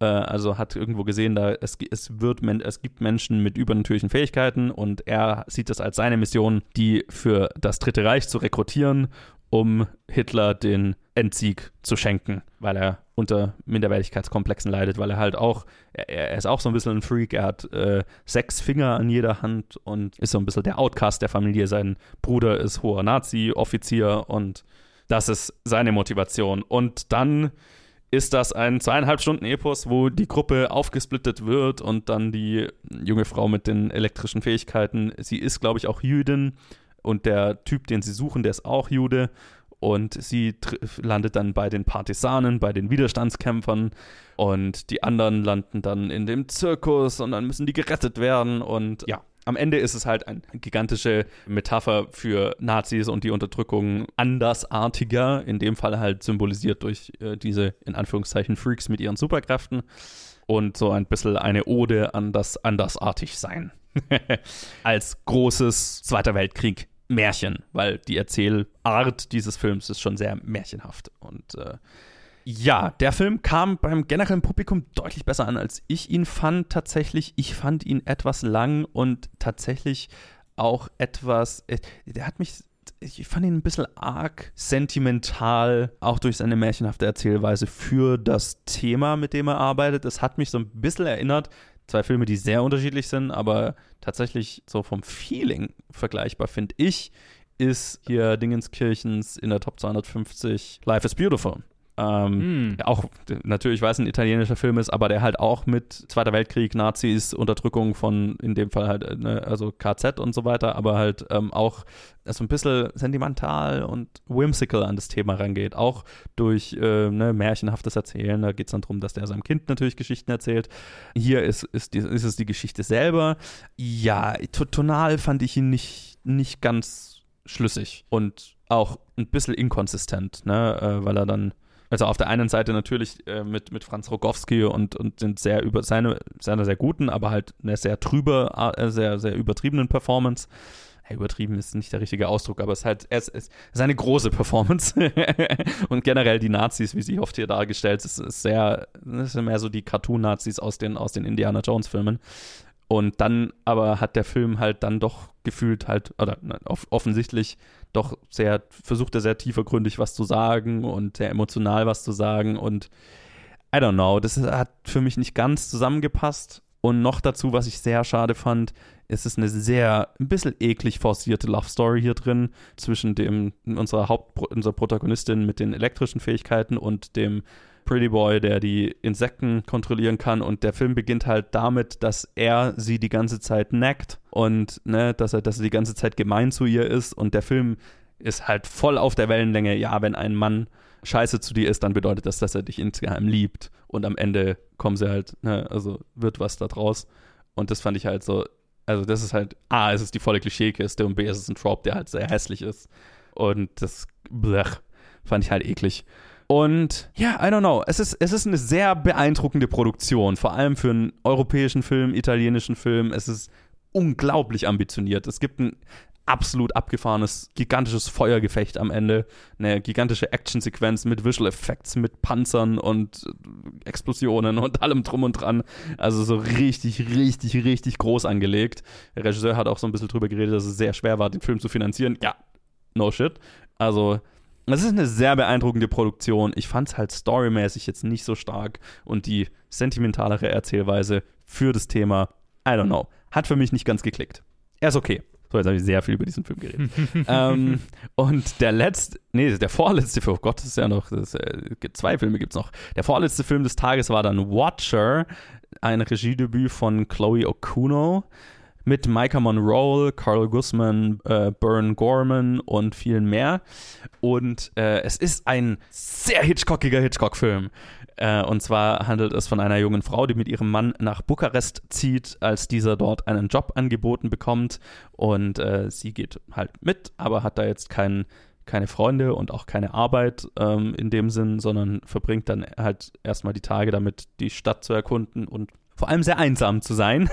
Und äh, ziemlich schnell sieht sie in dem Apartmentkomplex, in dem sie wohnen, gegenüber, in einem Fenster im, im Gebäude gegenüber, immer die Silhouette eines Mannes, der einfach nur sie zu beobachten scheint. Und das ist sehr creepy. Und irgendwann glaubt sie diesen Mann auch auf der Straße zu erkennen. Und dass er sie verfolgt. Und gleichzeitig macht in der Stadt ein Serienmörder sein, treibt ein Serienmörder sein Unwesen was immer so im Hintergrund äh, mitschwingt. Und es stellt sich sehr schnell die Frage, bildet sich sich das Ganze nur ein oder ist er ein creepy Stalker und ist er vielleicht sogar der Serienmörder, der hier sein Unwesen treibt? Und äh, es ist ein sehr, sehr guter Film. Ich fand ihn richtig, richtig gut. Äh, Hitchcock wäre so stolz. er ist super creepy, er ist super simpel, wie, wie ich das ja mag bei, bei so einem einfachen Thriller. Und er ist atmosphärisch bis ins letzte Detail inszeniert. Also ich fand ihn richtig gekonnt von der Atmosphäre her. Er ist sehr langsam, er ist sehr einfach, okay, wir bauen eine creepy Atmosphäre auf, wir erzählen dir nicht so viel. Wir reizen aber auch dieses Ist sie verrückt Thema gar nicht so sehr aus, weil es halt so ein bisschen auserzählt ist, ne? Es ist schon relativ ziemlich schnell klar, was Sache ist, ob sie verrückt ist oder ob sie nicht verrückt ist, ob der Typ was zu verbergen hat oder nicht. Aber der Film findet immer wieder so richtig kleine perfide Szenen, um, der, um ihre Situation schlimmer zu machen.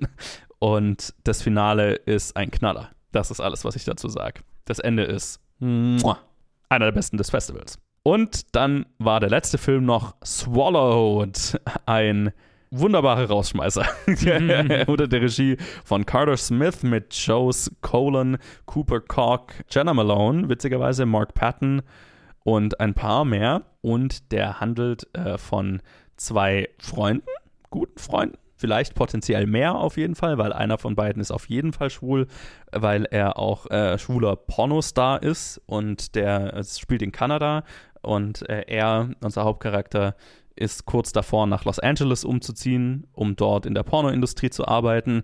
Und sein Kumpel, der vielleicht auch mehr will, vielleicht auch nicht, schmeißt ihm nochmal eine richtige Party und dann beschließt er, okay, ich möchte meinen, meinen guten Freund nicht, äh, äh ich möchte ihm nochmal ein Batzen Geld mitgeben, dass er, dass er da auch richtig durchstarten kann und lässt sich halt auf einen Drug Run ein, quasi Drogen aus den USA nach Kanada zu schmuggeln über die Grenze.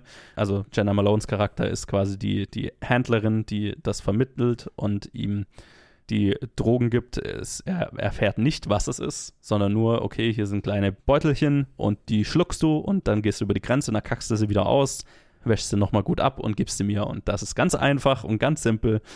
Und natürlich übernimmt auch der Kumpel eins dieser Päckchen, trägt dann eins dieser Päckchen mit sich. Und wie es der Zufall so will, hinter der Grenze an dem, an dem Raststättenklo treffen sie auf einen Redneck, der äh, nicht sehr gut auf Homosexuelle zu sprechen ist. Der verprügelt den einen von den beiden. Und offensichtlich ist eins dieser Tütchen aufgeplatzt in ihm. Und ja, in diesen Tütchen ist nicht drin, was man vermuten würde. Keine klassische Droge. Es ist ziemlich Body Horror-ig. Es ist ziemlich eklig. Und es eskaliert sehr schnell. Und ich möchte eigentlich gar nicht zu viel drüber sagen, weil je weniger man drüber weiß, ich wusste absolut gar nichts, desto interessanter ist der Film eigentlich. Weil, ja, er weiß, diese Abgefucktheit immer und weiter auf die Spitze zu treiben und handelt dann eben sehr viel von so Power Dynamics und äh, Leuten in vulnerablen Positionen, die ausgenutzt werden und die sich dann vielleicht zur Wehr setzen. Das ist alles, was ich dazu sage. Ich mochte ihn ziemlich. Und das war der vierte Tag. Oder? Vierte? Ja. ja. Vierte, vierte? Das war der vierte, vierte Tag. Die Kurzfilme Get Shorty war Ey. der Beginn des fünften Tages und ich gehe sie einfach sehr kurz. Ich sag kurz die Titel und sag und dann sagen wir, hat mir gefallen, hat mir nicht gefallen. Okay? Yes. Moment, Moment, Moment. Ich muss es kurz in hätte ja schon ewig machen können. Okay, die ersten beiden habe ich tatsächlich verpasst. Asmort ist ein ASMR-basierter Kurzfilm. Wie war er? Ganz lustig. Sehr schön. He äh, Heartless ist ein bisschen noiriger Kurzfilm, dessen Ende ich mitbekommen habe. Wie fandst du ihn? Ein bisschen trocken, aber äh, interessantes Konzept. Ich, Ende ist nicht so ausgereift, wie ich es gerne gehabt hätte. Okay. Tank Fairy yes. war ein sehr abgefahrener, äh, fuck, woher kam er? Hongkong, Taiwan? Taiwan. Ja, Taiwan, glaube ich. Ja. Taiwanesischer Kurzfilm. Ich fand ihn sehr, sehr witzig. Yes. Sehr cool.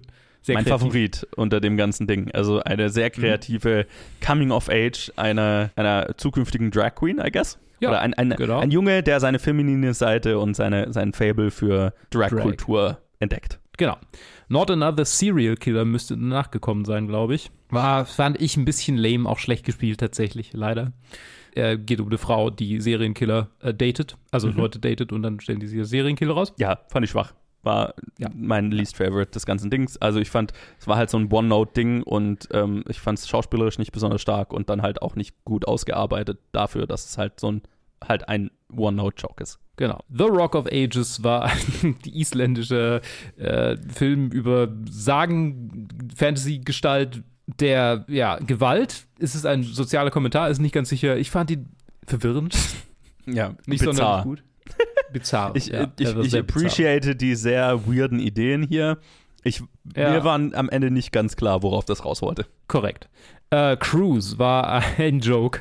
Und es war ein guter Joke. Ein Mann, der unter Waffengewalt dazu gebracht wird, ein, eine Gratiskreuzfahrt äh, zu verkau äh, anzupreisen übers An, Telefon. an den Mann zu bringen, genau. Code Calls an den Mann zu bringen, genau. Da, da, das, ist, wie man einen, das ist, wie man einen One-Joke-Kurzfilm macht. Der hatte Genau. einen einzigen Joke, hat den perfekt ausgereizt, zufriedenstellendes Ende und fertig. Ausgereizt hat Hideous den Begriff Kurzfilm, da es eigentlich ein dreiteiliges, mehr Musikvideo-eskes, 15-minütiges Werk ist, Ja. über einen ähm, homosexuellen Mann, Künstler, so ein bisschen autobiografisch auch, aber dann stellt er sich als Monster heraus, der Leute tötet und es erinnert mich ein bisschen an Necrogoblicons Musikvideo No One Survives.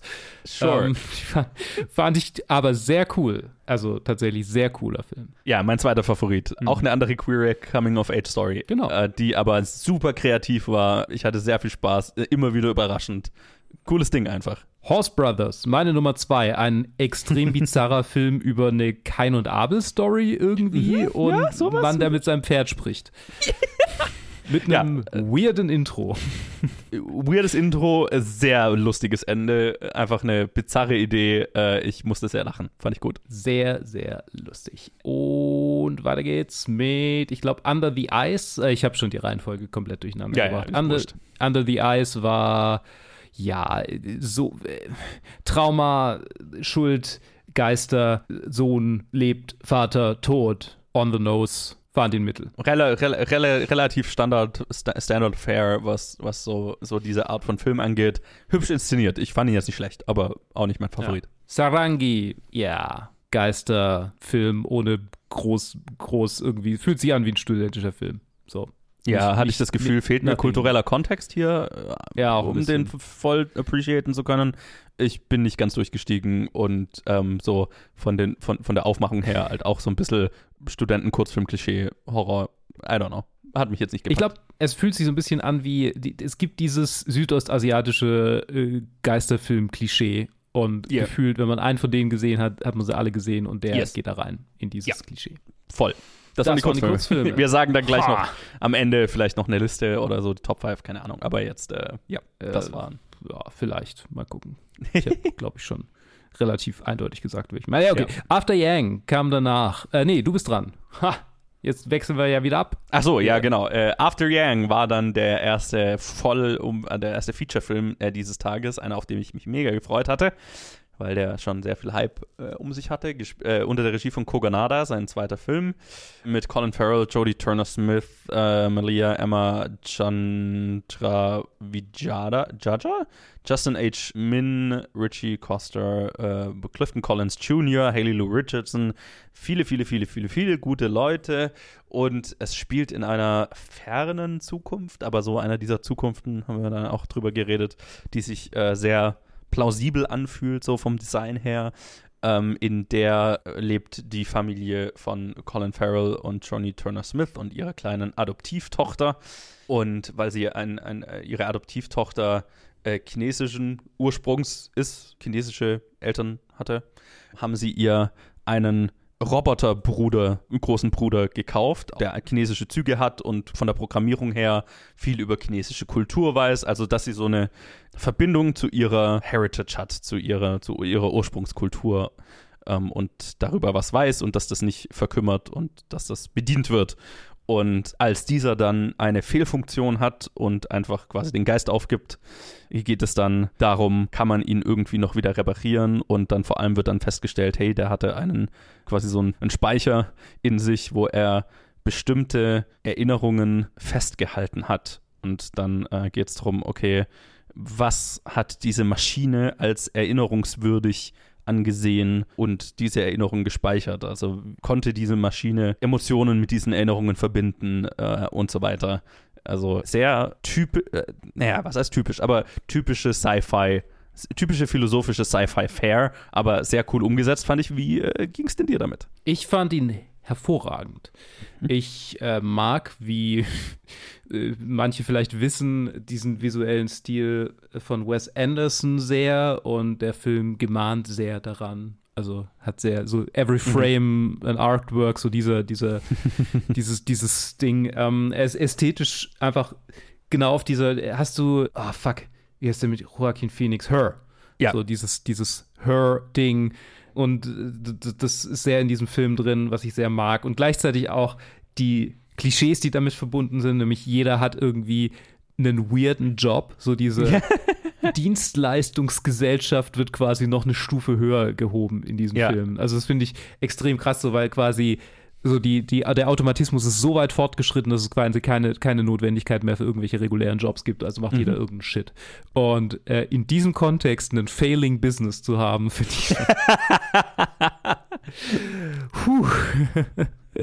Andererseits haben sie ein fucking Anwesen. Also, vielleicht jammern sie auch einfach auf hohem Niveau. Wahrscheinlich verdient sie sehr gut. Also, ich ja, habe das Gefühl, genau. sie hat ja irgendwie so ein, was, ein Architekturjob? Ja, irgendwie sowas. Ja, das, das stimmt, ja. Ähm, nee, aber ich fand ihn sehr cool. Ich meine, er hat, er hat ähm, spannende Ansätze, er hat einen wahnsinnig emotionalen Score, der sehr viel mhm. getragen hat für mich in diesem Film und ich habe ein paar Mal Tränen wegdrücken müssen. Ich fand ihn emotional, ich fand ihn interessant, ich fand ihn sehr, sehr gut. Ich mochte After Yang sehr. Yes, ich Ratet fand ihn mal, ob er in meiner Top 5 ist. Nee, ja. nee, ich fand ihn, fand ihn auch sehr gut. Ich glaube noch so einen Ticken weniger als du, aber minimal. Ich, ich mochte, ich meine, diese, diese philosophischen Ansätze äh, stehe ich extrem drauf. Brauche natürlich nicht drüber reden. Ich fand, er war so, so gut gespielt. Also ähm, vor allem auch, da muss man hier mal, ist, ist es Malea Emma Chandra Vijada, Jaja, ist, ist die, die die Kinderdarstellerin? Glaube? Ja, ja das auch, ist sie. Also äh, auch großes, großes Lob an sie. Sie ist richtig, richtig gut. Und natürlich Colin Farrell und Jodie Turner-Smith als das zentrale Ehepaar. Es ist, es ist wahnsinnig feinfühlig inszeniert, wie du ja auch schon gesagt hast. Wunderschön. Das Einzige, was mich so gestört hat, waren dann immer mal, also der, ich fand, der verliert sich manchmal so ein bisschen ins, dann für mich so fast ein bisschen selbstverliebt als sich anfühlenden Details, wie dass dann irgendwann Yang in einem Flashback mit Colin Farrell einen sehr langen Dialog über Tee hat und mhm. über die, den Sinn von Tee und die. Ich meine, das hat natürlich eine der besten Stellen des Films, wo Colin Farrell und Yang über äh, Werner Herzog reden. Ja. No Notes here. Aber es gab so ein paar Momente, wo ich mir gedacht habe, okay, das ist jetzt sehr typisches Arthouse-Fair und so ein bisschen verliert er sich jetzt in seiner, in seiner eigenen Ästhetik, mhm. was, was mich so ein bisschen abgeturnt hat hier und da mal. Aber nichtsdestotrotz, nichtsdestotrotz sehr emotional, hat mich vollgekriegt, super gespielt, wunderschön inszeniert. Definitiver Must-See, wenn er dann rauskommt. Sehr schön. Ich bin dran. Sorry. Yes. Speak No Evil ist äh, ein dänischer Film, der fucking depressiv, depressiv ist. Nicht depressiv, aber sehr nihilistisch. Sehr nihilistisch. Ja. Ähm, ich meine, wir haben vorher schon äh, von, von hier French, ähm, Extremity. French, French Extremity gesprochen, aber dieser Film ist dänisch fucked uppity. Ähm, Christian Traftrup äh, ist äh, der Regisseur, Morten Burian, Sitzel, Siem Koch, Fetja Wanderhüt und Karina äh, Smulders spielen mit, außerdem noch ein paar andere Leute. Äh, es geht um eine äh, Familie mit einer jungen Tochter, die im Urlaub, also aus Dänemark kommen und äh, die im Urlaub eine äh, niederländische Familie treffen mit deren ein bisschen weirden, ein bisschen stillen jungen Sohn und von denen äh, auf äh, deren äh, Haus auf dem Land eingeladen werden und dann auch dorthin fahren und dort dann mit immer äh, offensiveren, weirden Verhaltensweisen dieser Familie konfrontiert werden, die sich zuspitzen. Es wurde auch schon Uli Seidel erwähnt heute. Ja, ja. Der würde das hier bestimmt gut finden. Mhm. Joe, wie ja. fandest du Speak No Evil? Ja, also für, für, für drei Viertel sehr, sehr gut. Also ich fand äh, diese immer weiter ansteigende Unangenehmheit dieses Films, die komplett daraus resultiert, dass die eine Familie andere soziale Normen hat als die andere Familie. und mhm. keiner, äh, ne, die, die, die Gastfamilie es nicht, es lange sich nicht traut, wirklich anzusprechen, dass es ihnen unwohl ist mit den kleinen Dingen, die die andere Familie tut, die ihnen halt na, die so Boundaries überschreiten. ja. Also so das Spiel mit sozialen Normen hat mich sehr gekickt, tatsächlich. Also das fand ich, fand mhm. ich richtig gut. War so ein wirklicher Horrorfilm in sich. Das hat mir sehr viel Spaß gemacht.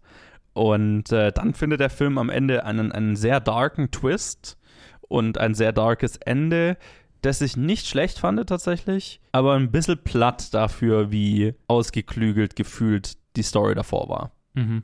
So viel kann ich, glaube spoilerfrei sagen. Wie ging es denn dir? Puh. Es gibt einen Teil von mir, der diesen Film sehr mag, Mhm. weil diese, diese, dieser Zynismus, der da drin steckt, der Nihilismus, ja, ist einfach irgendwie.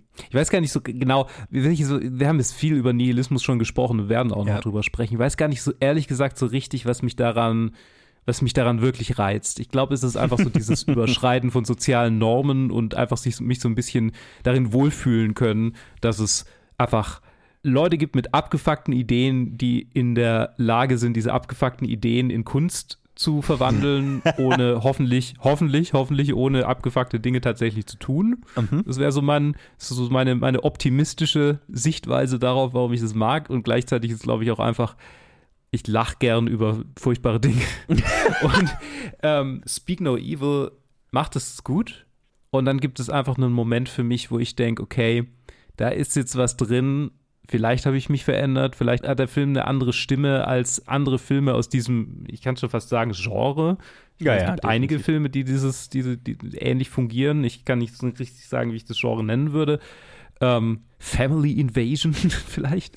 ähm, wo es dann einfach um Themen geht, wo ich auch merke, vielleicht ist das gerade auch ein Wunderpunkt bei mir. Mhm. Und da hat er mich dann ein bisschen verloren, weil ich mich da tatsächlich ein bisschen persönlich angegriffen gefühlt habe, glaube ich. So, Okay. so kann man's, so kann ich es umschreiben, glaube ich. Also so der, der männliche Protagonist, mit dem fühle ich schon sehr mit. Oh, also es war okay. schon sehr Mhm. so, ah, ja, ich könnte sehen, dass ähm, ich durchaus in einer ähnlichen Situation wahrscheinlich ähnlich ähm, Mhm. in einer Opferrolle wäre. Und das stört mich natürlich. Genau. Ein zu, So. zu starker Spiegel. Mhm. Genau, zu starker Spiegel für mich. Aber davon abgesehen, dass er eigentlich sehr gut, also das ist ja das, Scha äh, das Traurige. Naja, ich, Ähm. ich, ich fand ihn auch sehr gut, bis halt das super nihilistische Ende, das ich fast Ja. so, platt fand. Und das ich in anderen Filmen schon besser, aber das mag auch dran liegen, dass ich damals anfälliger für diese Art von Film war, weil die meisten Mhm. Filme, die ein ähnliches Ende haben, sind bei mir ein bisschen her, dass ich sie gesehen habe. Das vielleicht als Ja. Asterix an dem Ganzen. Aber er ist ziemlich gut mit einem Ende, das ich jetzt nicht so zufriedenstellend fand. Äh, bin ich wieder dran? ähm, ja, du bist dran. Ich bin wieder dran. Old People. Der einzige deutsche Beitrag? Ja, ne? ähm, ja, der einzige deutsche Beitrag. Ich habe gerade über die Kurzfilme nachgedacht, der einzige deutsche. Ja.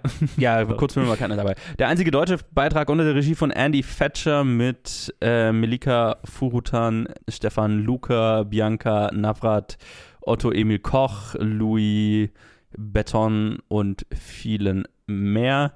Äh, ist ein Netflix-Film, der auch demnächst auf Netflix rauskommt, den das Fantasy Filmfest hier schon mal, die haben ihre Weltpremiere auf dem Fantasy Filmfest in Berlin gefeiert tatsächlich.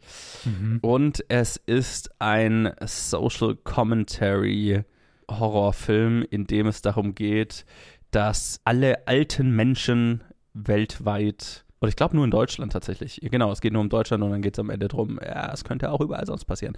Ähm, nur in Deutschland, also alle, alle alten Leute in Deutschland werden besessen von einem Geist der Rache der Alten wie es am Anfang, einen mythologischen Geist der Rache der Alten und fangen einfach an, jüngere Menschen zu töten. Und äh, also das, ja, mhm, das ist der Horroransatz und im Zentrum des Ganzen ist dann ein sehr Soap-Opera-mäßiges Love Triangle, wo wir äh, eine junge Frau haben, alleinerziehende Mutter mit zwei Kindern, einer Teenager-Tochter und einem jüngeren Sohn, die auf einem Kaff aufgewachsen ist und dort geheiratet hat, äh, mit dem Mann zwei Kinder hatte und den dann verlassen hat, weil sie halt äh, nicht mehr mit dem Leben auf dem Kaff klargekommen ist und mehr aus ihrem Leben machen wollte. Und der Typ ist aber noch da und hat inzwischen eine neue. Und dann kommt sie mit ihren Kindern zurück, als ihre Schwester heiratet. Ja, ihre Schwester war das, ne? Ja. Ihre Schwester heiratet und dann Ja, ist es Schwester. natürlich, äh, genau, awkward. Lieben sie sich noch und ist, wer ist eifersüchtig auf wen? Und übrigens rennen da noch immer mal zombieartig alte Leute rum und bringen gelegentlich mal wen um. Ich fand ihn ziemlich furchtbar. Wie ging's denn dir? Ich fand ihn absolut beschissen. Ich fand ihn wirklich schlecht. Das war, oh boy. Ja. Er war nicht mal, er war, er war tatsächlich schlecht genug, dass wir uns permanent über ihn lustig machen konnten. Das hat ihn für mich ein bisschen, ein bisschen redeemed. Es hat das Screening redeemed. Ja. Es hat das Screening redeemed, nicht den Film. Ja, Ja. also nee, ich fand ihn, ich fand ihn echt nicht gut. Also ich, ich will auch gar nicht mehr dazu sagen. Ich fand ihn einfach scheiße. So. Also ich, doch, ich ja. will mehr dazu sagen. Die Telenovela, ja, die Telenovela-Heit der deutschen Kinolandschaft ist ähm, erbärmlich und ähm, die Tatsache, dass man so viel davon in einen Film reinpacken muss, der so eigentlich interessante Ansätze hätte, ist einfach äh, erschreckend. Und noch dazu ist es einfach dieses moralinsaure, oh, ho, ho, mit dem Zeigefinger erhobene Ding, wenn man auch nur ein bisschen was, den Ansatz einer moralischen Aussage hat, ist ja genauso kacke. Also, nee, das, äh, von vorne bis hinten ist einfach ein Scheißfilm. Ja. Sorry. Ja. Ist einfach ein Scheißfilm.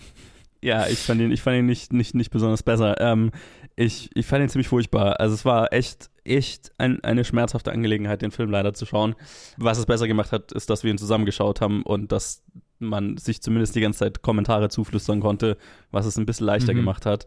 Es ist ziemlich offensichtlich, fand ich, dass die Filmemacher hier halt eine Idee hatten. Und zwar dieses, okay, wir gehen in Deutschland nicht gut genug mit unseren alten Menschen um. Was mhm. ist, wenn sie sich rächen? Coole Idee, ne? Auch als, als moralisch, ja. äh, ne? als Message in einem Film macht Sinn, ist Futter für einen Horrorfilm, absolut. Äh, ja, ja. Sehe ich, sehe ich total. Aber darüber hinaus wurde, gab es keinerlei Ideen, wie man das noch ja. irgendwie in einen Film einbindet. Weil das Einzige, was daraus gemacht wird, ist, okay, alte Leute fangen an, Leute umzubringen. Okay. Und jetzt brauchen wir halt da noch irgendwelche Charaktere, die dann umgebracht werden und die brauchen irgendwie halbwegs eine Story und so und dann wird halt die billigste Variante von der Story gefunden, so ein, ein, ein Telenovela Love Triangle, wie du es ja auch schon gesagt hast.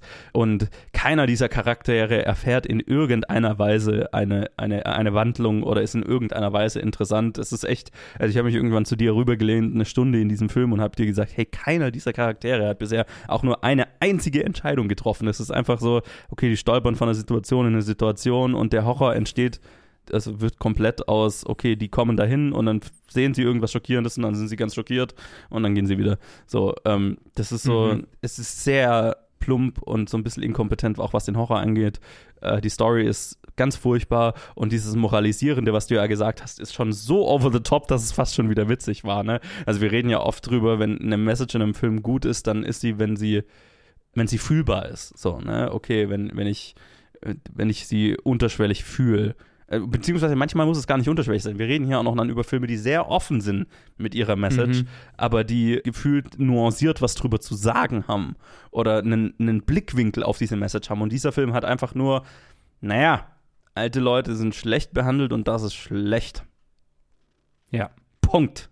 Und das prügelt der Film dir immer wieder ein und zwar also richtig moralisierend, inklusive Sätzen wie, wer eine Familie auseinanderreißt, der legt einen Fluch auf sie, was quasi benutzt wird, um die Schuld an, also ne, die, teilweise die Schuld am Zerfall dieser Familie auf die Mutter, die quasi den, die, die, den Vater verlassen hat, um ein eigenes Leben zu verfolgen, also es ist quasi so ein Anti-Scheidungsfilm auch noch. Ich bin mir sicher, die katholische Kirche ist sehr zufrieden mit diesem Film. Mhm. Also ganz furchtbar. Also auch so im letzten Jahrhundert stehen geblieben, was das angeht.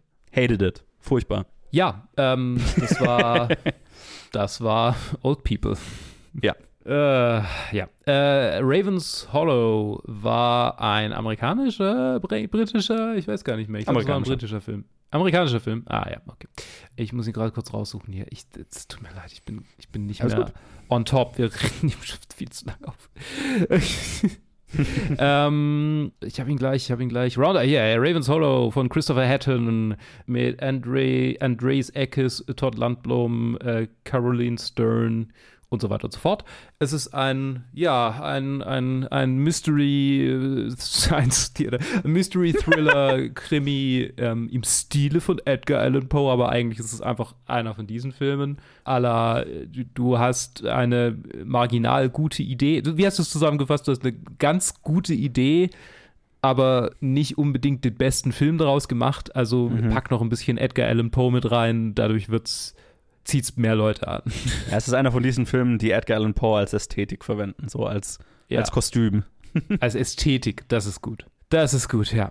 Ähm, nee, es, ist, äh, es, es geht um äh, den jungen, jungen Edgar Allan Poe tatsächlich, der ähm, als äh, Offizierskadett, der er wohl war, mit seinen Offizierskadett-Kameraden in ein sehr klischeehaft Edgar Allan Poeiges Dorf kommt, in dem Leute sterben, getötet werden von einem mysteriösen Wesen, das als der Raven bezeichnet wird. Get it? Und äh, ja, verliebt sich in eine junge Frau. Get it? Die mit diesem Raven mystisch verbunden get it. Ja, also ich, ich bin mir sicher, sie hat einen bestimmten Namen. Da, es mag sein, es mag sein, dass ihr Name etwas zu tun hat mit. Also ja, der Regisseur wurde am Anfang, kam am Anfang zu Wort und meinte, ja, die Edgar Allan Poe-Fans da draußen werden kleine Easter Eggs finden. Und ich dachte mir, oh, wann kommt der Amontillado vor? Wann ist jemand, äh, keine Ahnung, an einer City in the Sea oder so, irgendwie so die, die deepen Referenzen, aber nee. Es war einfach ein Raven und äh, die Frau heißt, äh, wie, wie, was war der Name? Eleanor. Lenore. Äh, Lenore. Lenore. Ach, wie fandest du ihn denn? Also ich glaube eigentlich kam es schon raus bei mir, wie ich ihn fand. Ich fand ihn ja, nämlich also, nicht, nicht so gut. Old, Old People war richtig trash und das war dann so leider ein frustrierender Na Nachfolger danach, weil es halt, der war, der mhm. war so einfach so durchschnittlich nicht schlecht. Also, äh, äh, schlecht. Also, ich fand ihn nicht besonders gut, leider. Es ist auch leider so ein Film, der, also wie ja schon gesagt, Edgar Allan Poe so als Ästhetik verwendet, so als Kostüm trägt, aber keine besonders interessante Geschichte darin zu erzählen hat, in, auch in dessen, dass halt der Hauptcharakter dieses Films, Edgar Allan Poe himself, der uninteressanteste Charakter dieses Films ist. Mhm. Und weil er halt einfach von Anfang des Films bis Ende des Films ein unveränderter, perfekter Dude ist, äh, der halt schauspielerisch, ich weiß, der hat jetzt wahrscheinlich auch nicht so viel zu tun, aber der halt auch schauspielerisch so, okay, der hat halt eine, eine Note, ne? Der, mhm. der ist auf, auf einem Level, auf einem Stimmungslevel den ganzen Film lang, verändert sich nicht wirklich der Horror ist so semi. Ähm, es gibt eine ganz coole Kreatur in diesem Film, die ich mochte. Generell Setdesign und so hat mir ganz gut gefallen, aber so eine richtig creepy Stimmung oder so weiß der Film jetzt nicht wirklich aufzubauen. Einfach dafür ist die Story, das Story, die Story zu schwach Story. und zu uninteressant einfach und die Charaktere ja. generell zu uninteressant und dann kann auch das ich habe das Gefühl, es ist oft so, dass Filme, die eher so nicht viel an Story und so zu bieten haben, dass gerade die sich dann oft Edgar Allan Poe oder auch Lovecraft oder so als als Ästhetik benutzen, um nach mehr zu wirken, als sie eigentlich sind. Und das ist, war dieser Film leider. Ich glaube, ich habe nichts mehr dazu zu sagen. Fair. Weiter jetzt mit dem oh Gott. Äh, ja, das, The äh, Twin. 1, 2, 3, 4, 5, sechsten Tag, The Twins. The Twin, einfach nur. Äh, unter der Regie von Taneli. Mustonen, ein finnischer Regisseur, ein finnischer Film, aber mit äh, Theresa Palmer in der Hauptrolle und außerdem Stephen Cree, Barbara Martin, Tristan Ruggery oder Ruggeri, ob er Finne ist, weiß ich nicht, mhm. ähm, in den anderen Rollen und der Film handelt von einer jungen Frau, die mit einem, äh, die verheiratet ist und ihr Mann hat irgendwie finnische Wurzeln. Und nachdem die äh, in einem schlimmen Autounfall waren, wo eines, also sie hat, hatte zwei, äh, also Zwillinge und eines ihrer Kinder kam bei diesem Autounfall ums Leben und danach ziehen die beiden nach Finnland in, in sein Elternhaus oder irgendwie zumindest in die Gegend, aus der er stammt oder seine Verwandten stammen, keine Ahnung, man. Er war sehr amerikanisch dafür, dass er Finne war.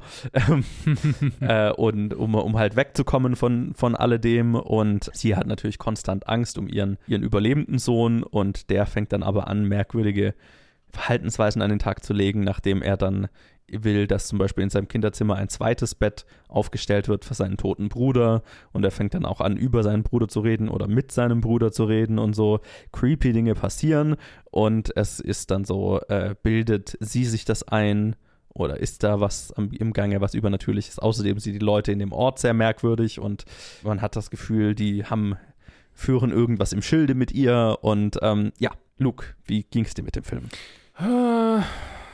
Ich fand ihn zwischendurch stark und am Ende schwach. okay. Ja, ich glaube, das, ähm, ja, also er hatte Ideen, glaube ich.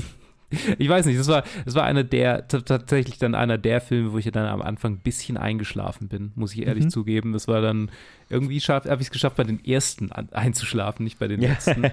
er, er, hat mir eigentlich ästhetisch ganz gut gefallen. irgendwie so und auch dieses, ich, ich konnte ihn, ich fand ihn nachvollziehbar in diesem Gefühl von Fremdsein in einem kleinen Shitty-Dorf, das Mhm. seine eingeschworene Gemeinschaft hat, obwohl ich in einem kleinen Shitty-Dorf aufgewachsen bin, dort geboren wurde quasi, war ich trotzdem nicht Teil davon und das, das konnte ich dann irgendwie Ja. ganz gut appreciaten, wie sie sich da so fühlt, so als er da quasi zu Hause ist, sich so einführt und so, ja, ja, ist alles kein Problem, so und dieses, ja, ich fühle mich fremd an diesem Ort und äh, auch worauf es dann so ein bisschen irgendwie in ihrer, in den, was dann im Kontext am Ende klar wird, nicht ganz stimmigen Bild äh, quasi drin ist, so wo die dann so ein bisschen schon fast als Kult irgendwie gesehen werden Mhm. von ihr. Ja. Das äh, finde ich, es trifft es sehr gut.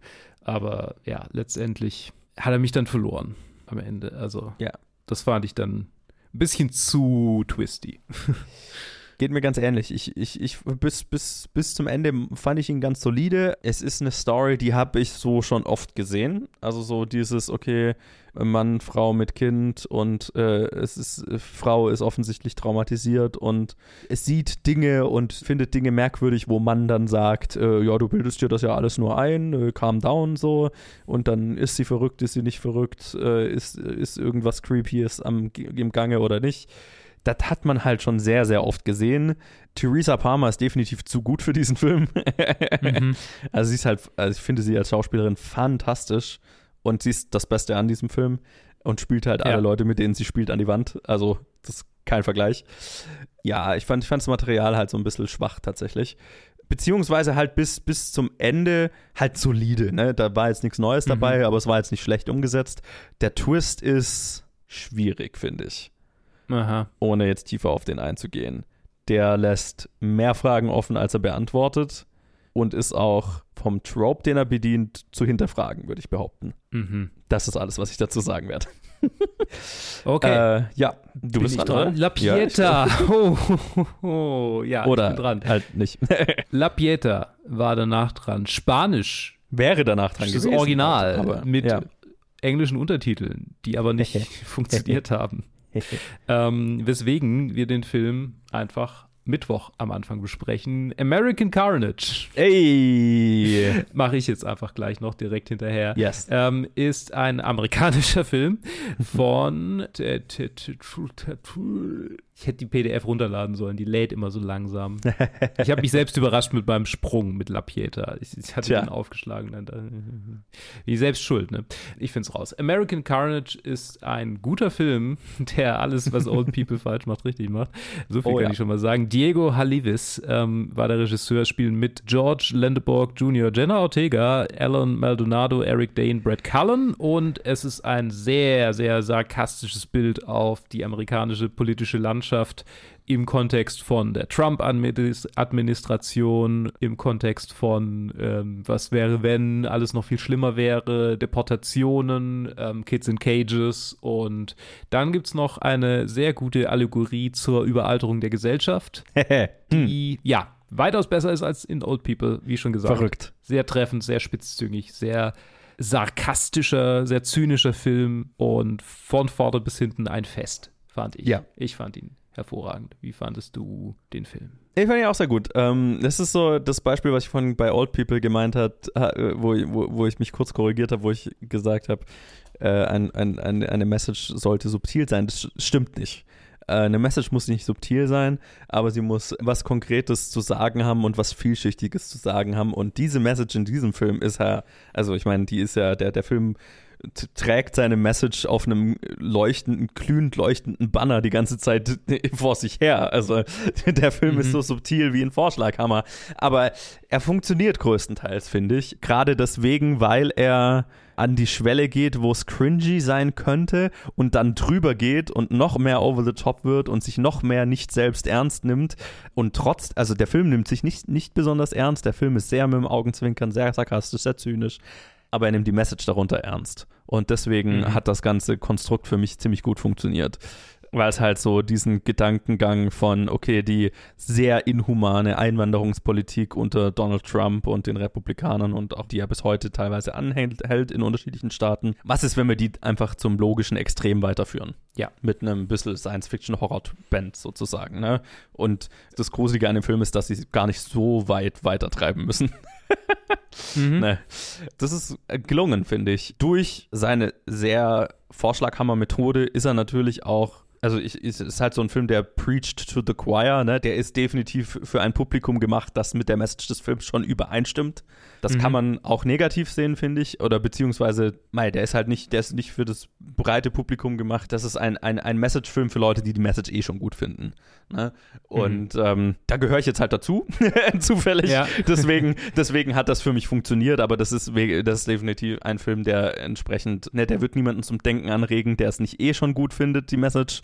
Ne? Es ist nicht einer von den Filmen, der jetzt irgendwie subtil genug ist oder nachdenklich genug ist, um, um tatsächliche Gedankenprozesse in einem hervorzurufen. Nee, der ist einfach Vorschlaghammer in die Fresse, macht sich über Dinge mhm. lustig, die du, die, die, du, wenn du politisch mit dem Film in, in einigermaßen übereinstimmst, halt dann lustig findest. Und wenn nicht, dann äh, wirst du aus dem Film halt auch nichts ziehen können. Aber er ist sehr lustig gespielt. Ich fand ihn ziemlich gut. Ähm, ich hatte mhm. Spaß, ja. Ich, ja, ich fand ihn auch sehr, sehr, sehr witzig. Ja, ich habe es eigentlich schon gesagt. Ich, ich habe ihn in, so von den, von, vom Festival-Spaß her war das, glaube ich, einer meiner Favorites. Ja, so von definitiv der, von der Festival-esken äh, Spaßfilm. Also, ich glaube, sogar fast der, also ja, unter den Top 3 auf jeden Fall. okay.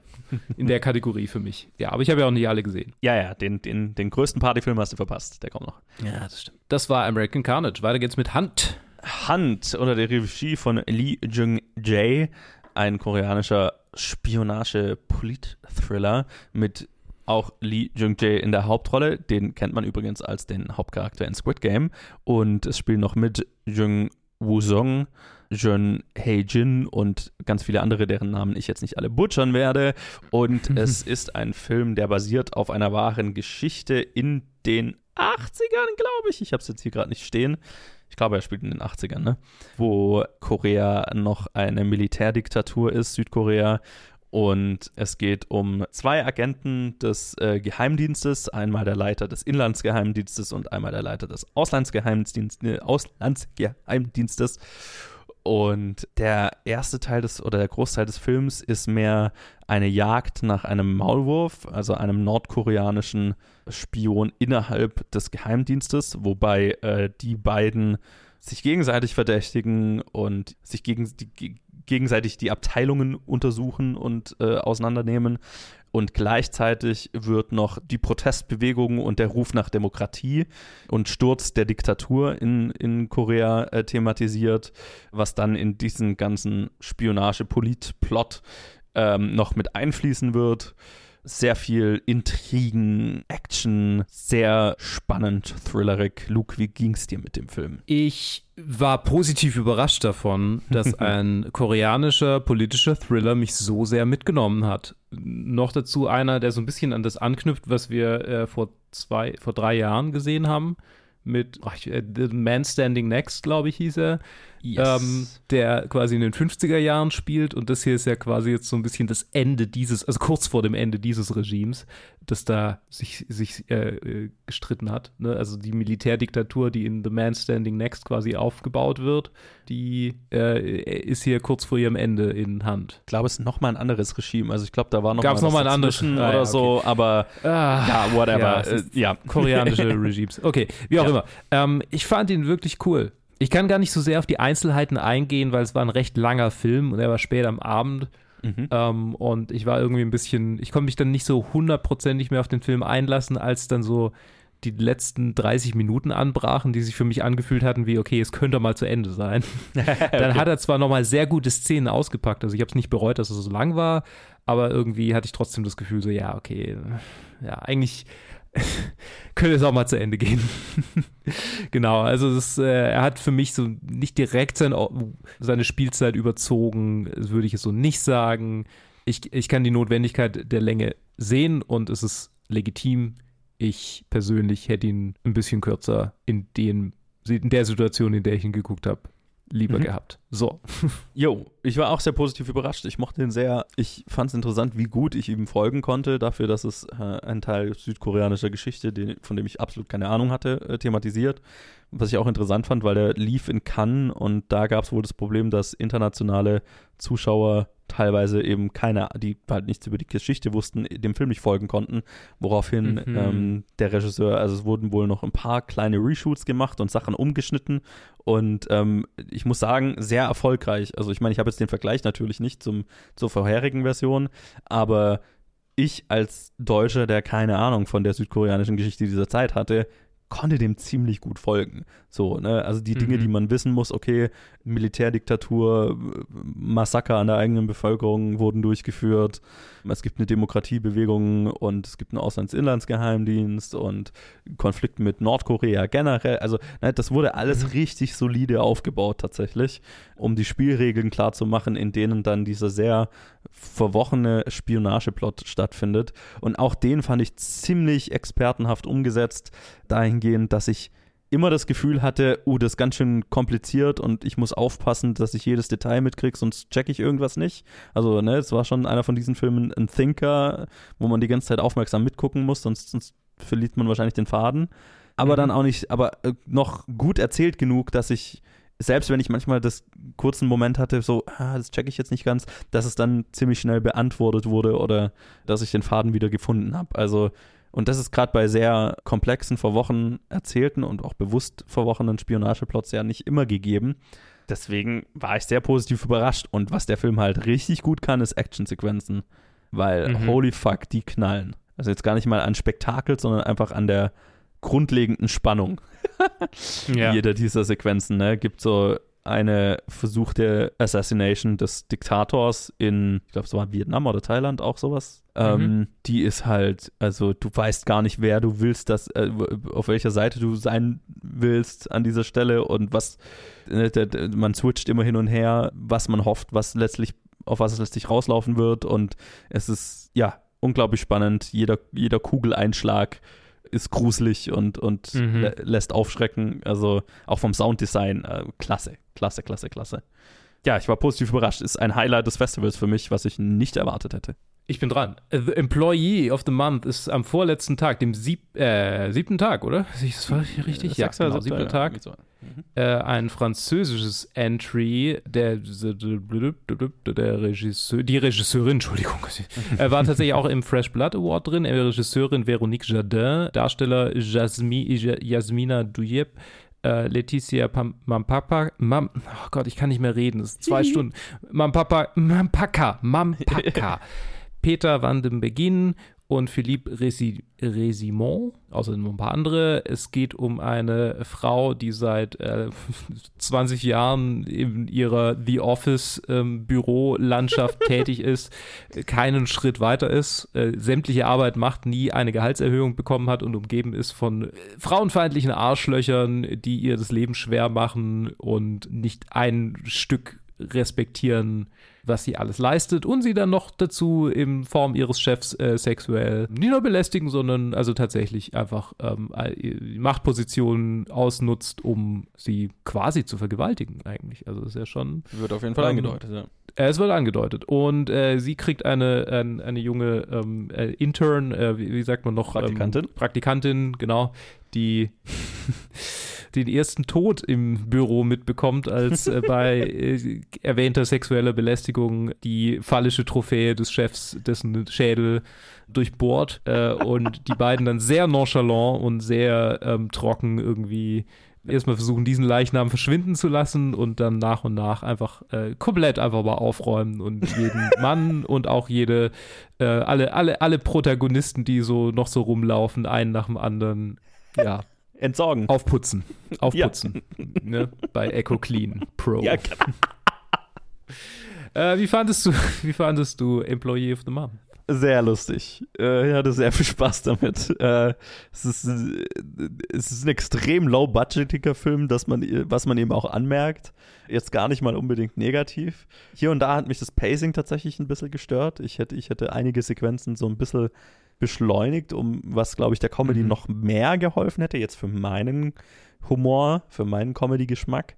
Aber abgesehen davon ist es halt einfach ein Fest, vor allem halt den Schauspielern und Schauspielerinnen dabei zuzuschauen, wie sie Mhm. sehr, sehr trocken durch sehr makabre Situationen stolpern. Und ja, die, die tragen den Film, die machen sehr viel Spaß. Ich, ich fand's super lustig. Wie ging's dir? Ich fand ihn sehr, sehr lustig. ähm, ja, ich weiß gar nicht, äh, war nicht so sehr irgendwie über einen, über einen so trockenen und vor allem so minimalistischen, also gen mhm. genial, wie wenig, also wie viel sie aus wie wenig gemacht haben. Und mhm. es fühlt sich sehr an, einfach wie ein kleines natürlich ein kleines Theaterstück irgendwie für mich, denke ich immer bei äh, sehr minimalistischen Settings, aber hier besonders ja. einfach wegen, wegen dem schnellen Dialogwitz und so, äh, könnte ich mir sehr gut vorstellen als äh, auf, auf der Bühne. Ich fand ihn, ich fand ihn sehr cool. Nice. Uh, The Price ja. We Pay oder der Regie von Ryuhei Kitamura und mit äh, Sabina Mark, äh, Emil Hirsch, Tyler Sanders, Stephen Dorff, Vernon Wells und einigen mehr, handelt von ein paar Kriminellen, die einen Pawnshop hochgehen lassen, äh, ausrauben. Und dabei äh, geht einiges schief. Sie nehmen eine Kundin, die dort gerade anwesend war, als Geißel und äh, fliehen mit ihr in die Wüste und ins Nichts und suchen Unterschlupf auf einer Farm, von der sich ziemlich schnell herausstellt, dass die Farm einer Familie gehört, die abgefuckte Dinge tun und dann geraten die Kriminellen an noch schlimmere Kriminelle und es wird sehr blutig. Mhm. Luke, wie ging es dir mit dem Film? Jedes Mal habe ich das Gefühl, gibt es so ein paar Filme, die einfach diese Klischees aus der Horrorgeschichte, um es mal die unterschiedlichen, die mannigfaltigen Subgenres, die es da so alle gibt, in einen Hut zu äh, verpassen. Es gibt immer einen, der sich einen Film, der einfach schon zu oft kopiert wurde, kopiert mhm. und es nicht gut macht. Und ich habe das Gefühl, das ist der dieses Jahr für mich gewesen. So, es ist einfach, wir machen From Dusk to Dawn, aber wir machen es schlechter. Und da hatte ich keine Geduld für. Und nachdem ich von Employee of the Month so äh, begeistert war, bin ich bei diesem Film tatsächlich zweimal eingeschlafen. Ja, ja, er war nicht so spannend, ja. er war überhaupt nicht spannend, nee, nee, nee. So viel zu The Price We Pay. Ja, geht mir ganz ähnlich. Von also mir. es ist so ein, ein, ein, Verschnitt aus, du hast gemeint, From Dusk Till Dawn, aber auch so ein bisschen Hostel und dann kommt, kommt ein Teil, da will er Texas Chainsaw Massacre sein. Und mhm.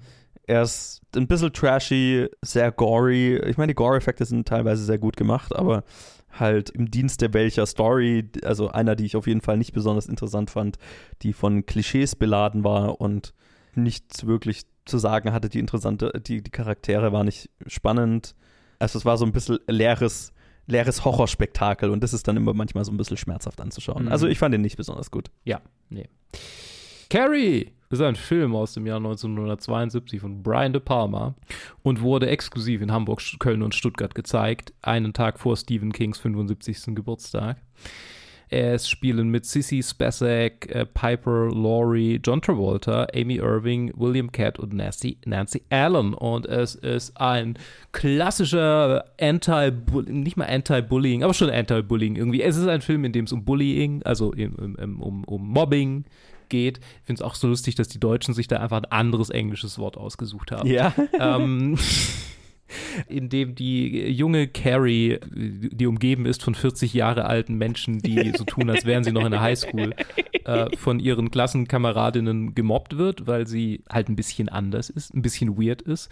Zudem hat sie eine extrem devot christliche Mutter, die äh, immer wieder mit dem Höllenfeuer droht und äh, durch die sehr spät eingesetzte Pubertät, quasi mit ihrer ersten Periode kurz vor dem Prom, Dance erwachen ihre latent geschlummerten telekinetischen Fähigkeiten. Und eine Klassenkameradin hat tatsächlich eine aus ihr eigentlich eine, eine nette Idee, indem sie einfach ihren Freund ja gut, ist schon ein bisschen weird, aber indem sie ihren Freund fragt, ob er Carrie mitnimmt äh, zum, zum, zum Prom und ihr einfach mit ihr einen schönen Abend verbringt, damit Carrie auch was Nettes in der Highschool erlebt.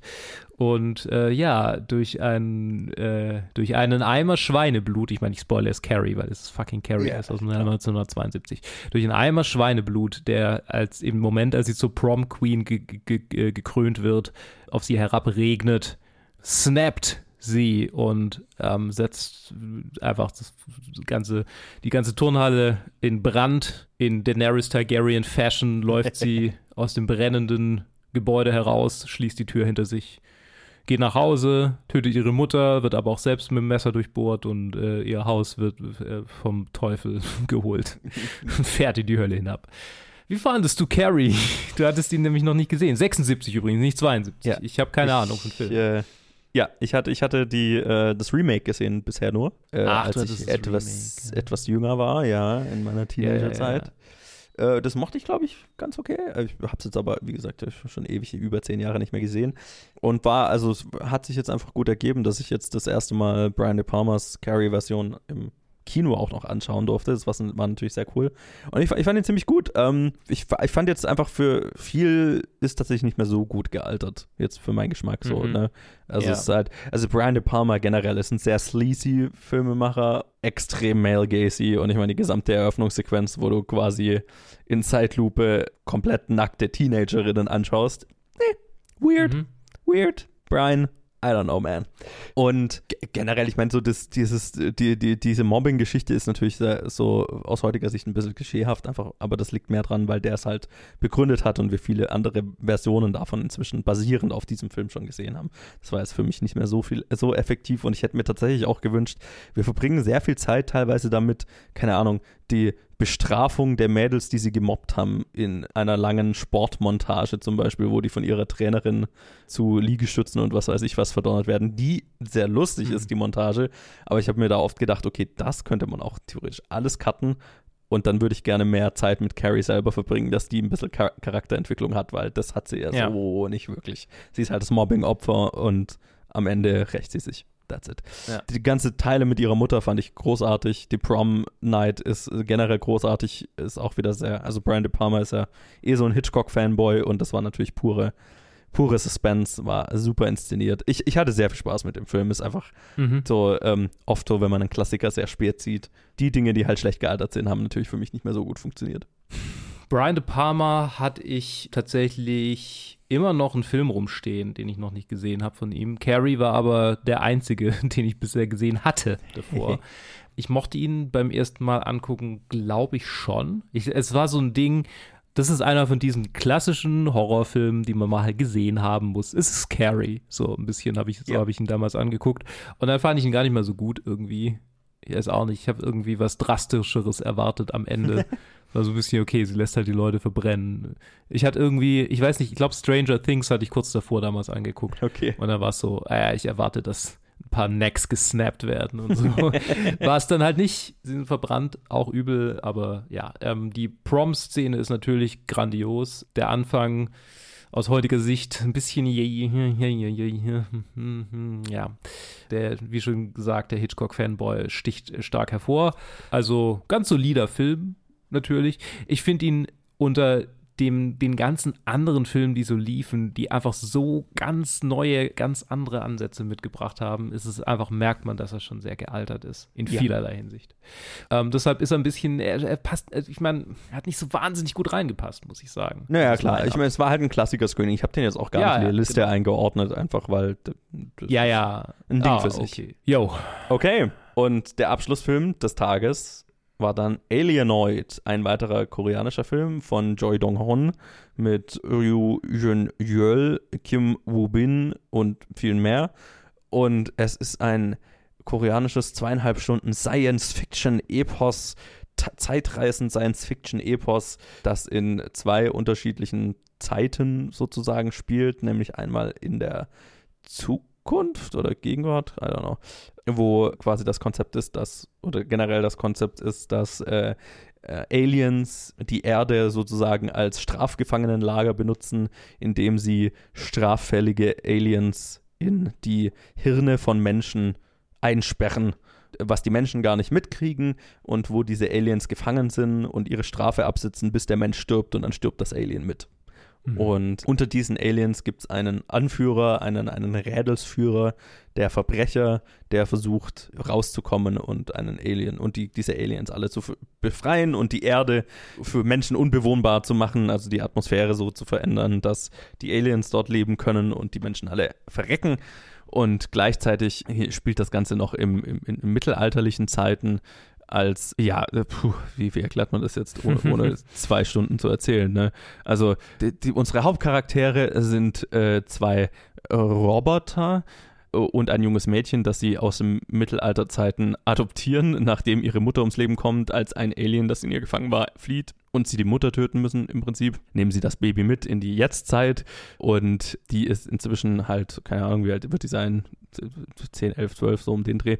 Und der eine ist ein, ein, ein Beschützerroboter, und der andere ist quasi sein, sein, sein kleiner Helfer und beide können halt menschliche Gestalt annehmen und dann machen sie sich über ein, in ein Zeitreisenabenteuer, äh, wo es dann um einen Dolch geht, der diese Aliens, die in denen quasi Consciousness geben kann und helfen kann, die zu befreien. Das ist alles sehr kompliziert.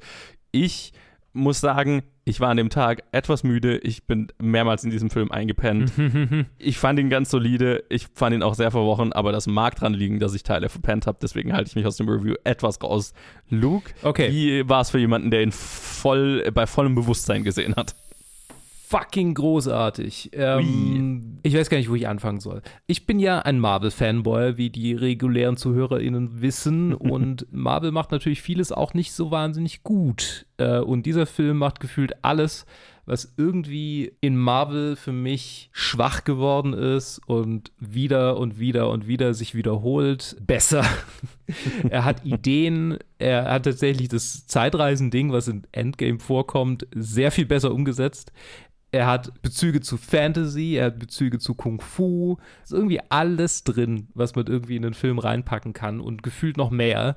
Und er ist einfach in jedem Moment sehr fresh für mich gewesen. Ich fand ihn richtig, richtig cool. Ist fast einer meiner Favoriten. Nice. Also nicht nur fast, er ist, er ist einer meiner Favoriten. Er ist, er ist richtig, also ich, ja, bin begeistert. Wirklich ja, begeistert. Ich, ich, ich, ich, ich hätte Bock, ihn nochmal anzuschauen bei vollem Bewusstsein tatsächlich. Mhm. Weil es auch ein erster Teil, also da soll es definitiv ein Sequel geben, deswegen. Ja. Ja. Und das war der ähm, genau, vorletzte stimmt, genau. Tag. Genau, das war, das, war die, das war die Überraschung am Ende. Sorry, ich war gerade, ja, das war die Überraschung ja. am Ende, ähm, dass es ein Sequel gibt, äh, weil er ein sehr offenes Ende hatte und dann einfach äh, Alienoid 2 Coming 2023. das auch, haben sie einfach back-to-back -back gedreht. Und der Film ist eh schon zweieinhalb Stunden lang, also absurd. Wirklich Yo. absurd. Nee, aber wirklich ein cooler Film, Alien Alienoid. so, La Pieta. Ey, wo ist denn der ähm, da plötzlich aufgetaucht? Sie haben es hingekriegt. 13 Uhr kam er dann am letzten Festivaltag, wurde dann, äh, naja, wiederholt, äh, wurde dann gezeigt, nachdem es zwei Tage früher nicht äh, geklappt hat. Ähm, die Anfangssequenz, die wir ungefähr fünfmal gesehen, teilweise gehört hatten, ähm, konnten wir dann schon mittanzen. Es geht um, ähm, also es ist ein spanischer Film von Eduardo Casanova, Casanova mit äh, Manuel Lunel, Angela, Angela Molina, äh, Macarena, nein, das kann ich Macarena, äh, Macarena Gomez und Anna Polverosa. Ich halte mich jetzt an nichts mehr auf. Es ist ein durchgängig rosafarben, nicht mal durchgängig rosafarbener Film, ein, ein rosafarbener, aber auch manchmal grauer Film über einen jungen Mann, der von seiner Mutter ähm, sowas von gekoddelt wird, quasi äh, nichts äh, von, äh, auf, auf eigene Faust unternehmen kann und eine Diagnose erhält, nämlich hat er Krebs äh, und seine Mutter, die äh, nicht ohne ihn leben kann, aber ohne die er auch nicht leben kann, dreht daraufhin noch ein bisschen mehr durch, als er eh schon durchdreht. Und dann gibt es immer wieder Einspieler aus Nordkorea und immer wieder Anspielungen auf Nordkorea und nicht mal Anspielungen, einfach wir hören immer wieder aktuelle Nachrichten auf Nordkorea, aus, Nordko aus Nordkorea. Der Film spielt auch im Jahr 2011 und äh, der Film endet mit einer sehr offensiven Analogie um die narzisstische Mutter so richtig. Ja, vergleicht sie mit einem sterbenden Diktator. Ja. Das, das, das ist die Metapher dieses Films. Eine, eine äh, zwei äh, unterschiedliche diktatorische Regimes. In einem Fall eine Mutter, die über ihren Sohn herrscht mit mhm. eiserner Faust und äh, rosaner Liebe und ihn kontrolliert bis ins kleinste Detail und auf der anderen Seite ein Diktator, der sein Land kontrolliert und ähm, eben genauso die Parallele zwischen dem Sohn gezogen, der nicht von seiner Diktatorin, von einer Mutter weg kann, also quasi vollkommen unselbstständig ist durch, dadurch, dass sie sein Leben so sehr bestimmt, ne? selbst wenn er die Möglichkeit hätte, Freiheit zu finden, in Freiheit zu kommen, kann es nicht. Und ähm, das, da wird eben die Parallele gezogen zu in dem Fall halt der nordkoreanischen Bevölkerung, aber Leuten, die unter einer extremen Diktatur leben, generell, wie sehr das eigene Leben, Weltbild, Selbstwertgefühl von dieser einen Person abhängt und kontrolliert wird von dieser einen Person. Ich fand den Film ziemlich gut. Es ist sehr spanisch, es ist super highly stylized, was ich äh, sehr wertschätzen konnte. Also generell die, die visuelle Arbeit hier hat mir, hat mir sehr viel Spaß gemacht, auch der Musikeinsatz und so. Also diese Musik, die Tanzsequenz am Anfang, die wir so oft gesehen haben, steckt mir immer noch im Kopf, macht mir sehr viel mhm. Spaß. Und die Analogie hier ist sehr weird. Ich mochte sie aber. Sie hat für mich funktioniert, diese Nordkorea, diese Nordkorea-Parallele. Und ich hatte damit sehr viel Spaß. Also es ist mega drüber. Die Metapher ist natürlich in your face bis zum geht nicht mehr und, und ein bisschen platt, aber ich mochte es. Ich war sehr beeindruckt von der Machart. Wie ging es dir? Er war sehr weird. ja. ähm, aber das ist ja bei Design quasi. Ja. Ich glaube, es war von den Filmen, die ich gesehen habe, der einfallsreichste. Mhm. Und das mochte ich sehr. Also es, es war, es hat mich nicht gewundert, dass er vorher sehr viele Kurzfilme, und nicht sehr viele, aber dass darüber gesprochen wurde, er habe Kurzfilme gemacht und dass sie alle auch diesen distinkten visuellen Stil haben. Er fühlt sich sehr an, als wäre er aus einer Idee erwachsen, die ein Kurzfilm vielleicht mal auch hätte sein können. Mhm. Er war ja auch mhm ist nicht der längste Film, also recht ja, kurz. 80 Minuten. Ähm, 80 Minuten, genau. Es ist, es ist nicht so, ich, ich denke nicht, dass er, dass er seine Länge nicht verdient, aber ich denke, es ist so eine, einer, dieses, einer dieser Filme, hatten wir ja schon ein paar Mal, die quasi Langfilme sind und mal Kurzfilme waren. Mhm. Also gibt es ja immer mal wieder. Und das hier, hier gibt es halt kein Kurzfilm-Pendant dazu. So fühlt er sich für mich an. So. Die ja. Idee ist eigentlich simpel genug, um in den Kurzfilm zu passen, aber wir haben eine längere Version davon und das gibt ihm Zeit, sich in sehr langen Szenen auf sehr unangenehme Art und, Weisen mit seinen Charakteren auseinanderzusetzen. Und im Interview hat er auch gesagt, dass es was Autobiografisches für ihn ist und ich will gar nicht genau nachfragen, Nein. in welchem, in welchem Umfang, weil holy shit, ziemlich fucked up. Yikes. Ähm, ja, also, ja, ich fand La Pieta, ich war sehr froh, dass wir ihn noch sehen konnten. Mhm. Ja, sehr froh. Yes. Magst du den nächsten auch machen, weil das war der letzte, den du gesehen hast? Dann mache ich dann einfach noch die letzten drei. Nothing Needed. Intet meine ich, nicht Needed. Mhm. Intet. Äh, ist ein dänischer, die Dänen, ein dänischer und Film. Die Dänen und der Nihilismus. Ein äh, dänischer Film von Trine Pili Christensen und Seamus McAnally ähm, mit Vivelil äh, Sogard Holm, Harald Kaiser Hermann, äh, Mia Lerdam, Shabazz Sarwar und Peter Ganzler, noch vielen, vielen, vielen mehr. Und basiert auf dem äh, dänischen Kinderbuch tatsächlich oder Jugendroman mit dem gleichen Namen, Intet in dem es um Achtklässler geht, deren Schulfreund, Schulkamerad äh, Pierre Anton realisiert, dass nichts im Leben Sinn ergibt. Passenderweise, äh, während es um Karriereoptionen für die 14-Jährigen geht, finden sich, glaube ich, die meisten wieder. in diesem, äh, in diesem Kontext von, äh, ach ja, es gibt irgendwie drei Karriereoptionen in diesem Fragebogen, nämlich entweder arbeitest du in der Bank oder du wirst Versicherungsvertreter oder äh, Sekretär oder was, also so gefühlt. Ach, bei, bei so. mir hat das, glaube ich, damals Tankwart ergeben, also ja, genau, war, glaube ich, schon immer Bullshit. Ja, ja, aber es ist schon immer Bullshit gewesen, wird auch immer Bullshit sein. Ich glaube, bei mir ja. war es technischer Zeichner oder so. Also, mhm. äh, ähm, ja. Und er fortan lebt auf einem Baum und äh, seine Mitschüler versuchen ihn von diesem Baum herunterzuholen. Er sagt aber erst, äh, wenn er wenn, wenn er gezeigt bekommt, dass irgendwas im Leben Sinn ergibt, dass irgendwas mattered, eine Bedeutung äh, dann, hat, ja ja, Bedeutung hat. Das ist genau das richtige Wort. Dankeschön mhm. dafür. Dass irgendwas Bedeutung hat, dann kommt er runter vom Baum. Und so versuchen die Jugendlichen etwas zu finden, was Bedeutung hat und äh, kommen schnell auf den Trichter. Wie findet man eigentlich raus, ob etwas Bedeutung hat? Ja, indem man es aufgibt, indem man es verliert. Also suchen sie ähm, erstmal für sich selbst heraus, ähm, ja, ich gebe das hier auf, weil das hat für mich Bedeutung, aber realisieren, das ist nicht der richtige Weg, weil dann gibt man ja nichts auf, was einem wirklich was bedeutet, sondern nur etwas, was man eigentlich leicht aufgibt. bestimmen daher dann fortan für jeweils den anderen oder die andere, was diese aufzugeben haben und landen in einer Spirale, die letztendlich zu Gewalt führt, immer tiefer und tiefer im Rabbit Hole dessen, was für sie Bedeutung hat und bauen ein Mahnmal, ein Kunstwerk der Bedeutung. Und tatsächlich, kleiner Kontext noch, das äh, dazugehörige Buch, auf dem der Film basiert, ist, äh, hat äh, zu mehreren Kontroversen geführt. 2010 war in Deutschland die Kontroverse dran, 2000 wurde es eigentlich geschrieben. Und er ist mittlerweile in sehr, sehr, sehr vielen dänischen Schulen Pflichtlektüre, was ich nicht der, nicht er, sondern es, der Roman. Ja, doch, der Roman, der, mhm. die Grundlage, die literarische Buchvorlage. Ziemlich krass. Dänemark. Kein Wunder, dass die alle so fucked up sind. Äh, Joe. ja. Wie ging's dir? Wie fandest du Intet? Yes, ich mochte ihn ziemlich tatsächlich. Ich äh, mag eine abgefuckte äh, Coming-of-Age-Story.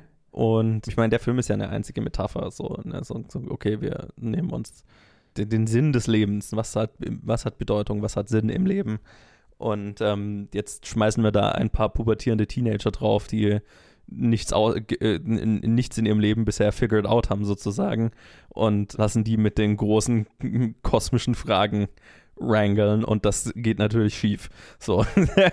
und mhm. am Ende lernen sie idealerweise was draus, I guess. Oder halt auch nicht. Und das hat mir gut gefallen. Ich, das, die, die ganze Gruppe an, an SchauspielerInnen, die, die Teenagern, die da gecastet wurden, sind durchweg fantastisch. Und diese Spirale der Abgefucktheit, in die die sich langsam oder si aber sicher bewegen, hat mich mehr und mehr mitgenommen. Äh, es gab einen Punkt, da haben sie mich dann definitiv verloren. Werde nicht mhm. sagen, was es ist. Aber es gab einen Punkt, da habe ich mir dann gedacht, okay, jetzt haben wir einen Punkt erreicht, jetzt äh, wäre ich nicht mal, wäre ich nicht mal traurig, wenn die einfach alle sterben. Wenn die jetzt anfangen, okay, wir bringen uns jetzt gegenseitig um, weil unser Leben bedeutet uns was. Mhm. Ähm, aber das ist ja auch erfolgreich vom Film dann so, ne? Also hat, hat auch mich an diesen Punkt gebracht. Ich fand es anregend, auch ne, von, von der philosophischen Grundlage sehr verstörend, mhm. aber ich, ich mag es gerne in den nihilistischen Abgrund zu blicken und ich fand, der Film hat das auch ganz gut. Wenn man sowas Nihilistisches macht, dann muss man es auch irgendwie, finde ich, verantwortungsvoll handeln oder auch was drüber zu sagen haben und nicht nur nihilistisch sein um des Nihilismus willen. Und ich fand, das war bei dem Film definitiv vorhanden und das fand ich gut. Wie ging es dir? Ich bin ganz froh, dass ich ihn nicht in der Schule lesen musste. Uff, ich bin mir ja. nicht sicher, wie ich dazu stehe, ehrlich gesagt. Ich glaube, das finde ich tatsächlich ja. weitaus interessanter als den Film. Also ich glaube, das Buch soll auch ein bisschen krasser noch sein, als der Film es war. Ähm, ich fand absolut eindrucksvoll, mit wie vielen Kinderdarstellern die gearbeitet haben und wie, also wie gut das wirklich ist und ja. lässt mich viel mehr äh, auch noch appreciaten äh, oder das lässt, äh, es, ich appreciate das noch viel mehr im Kontext von Old People. Ja.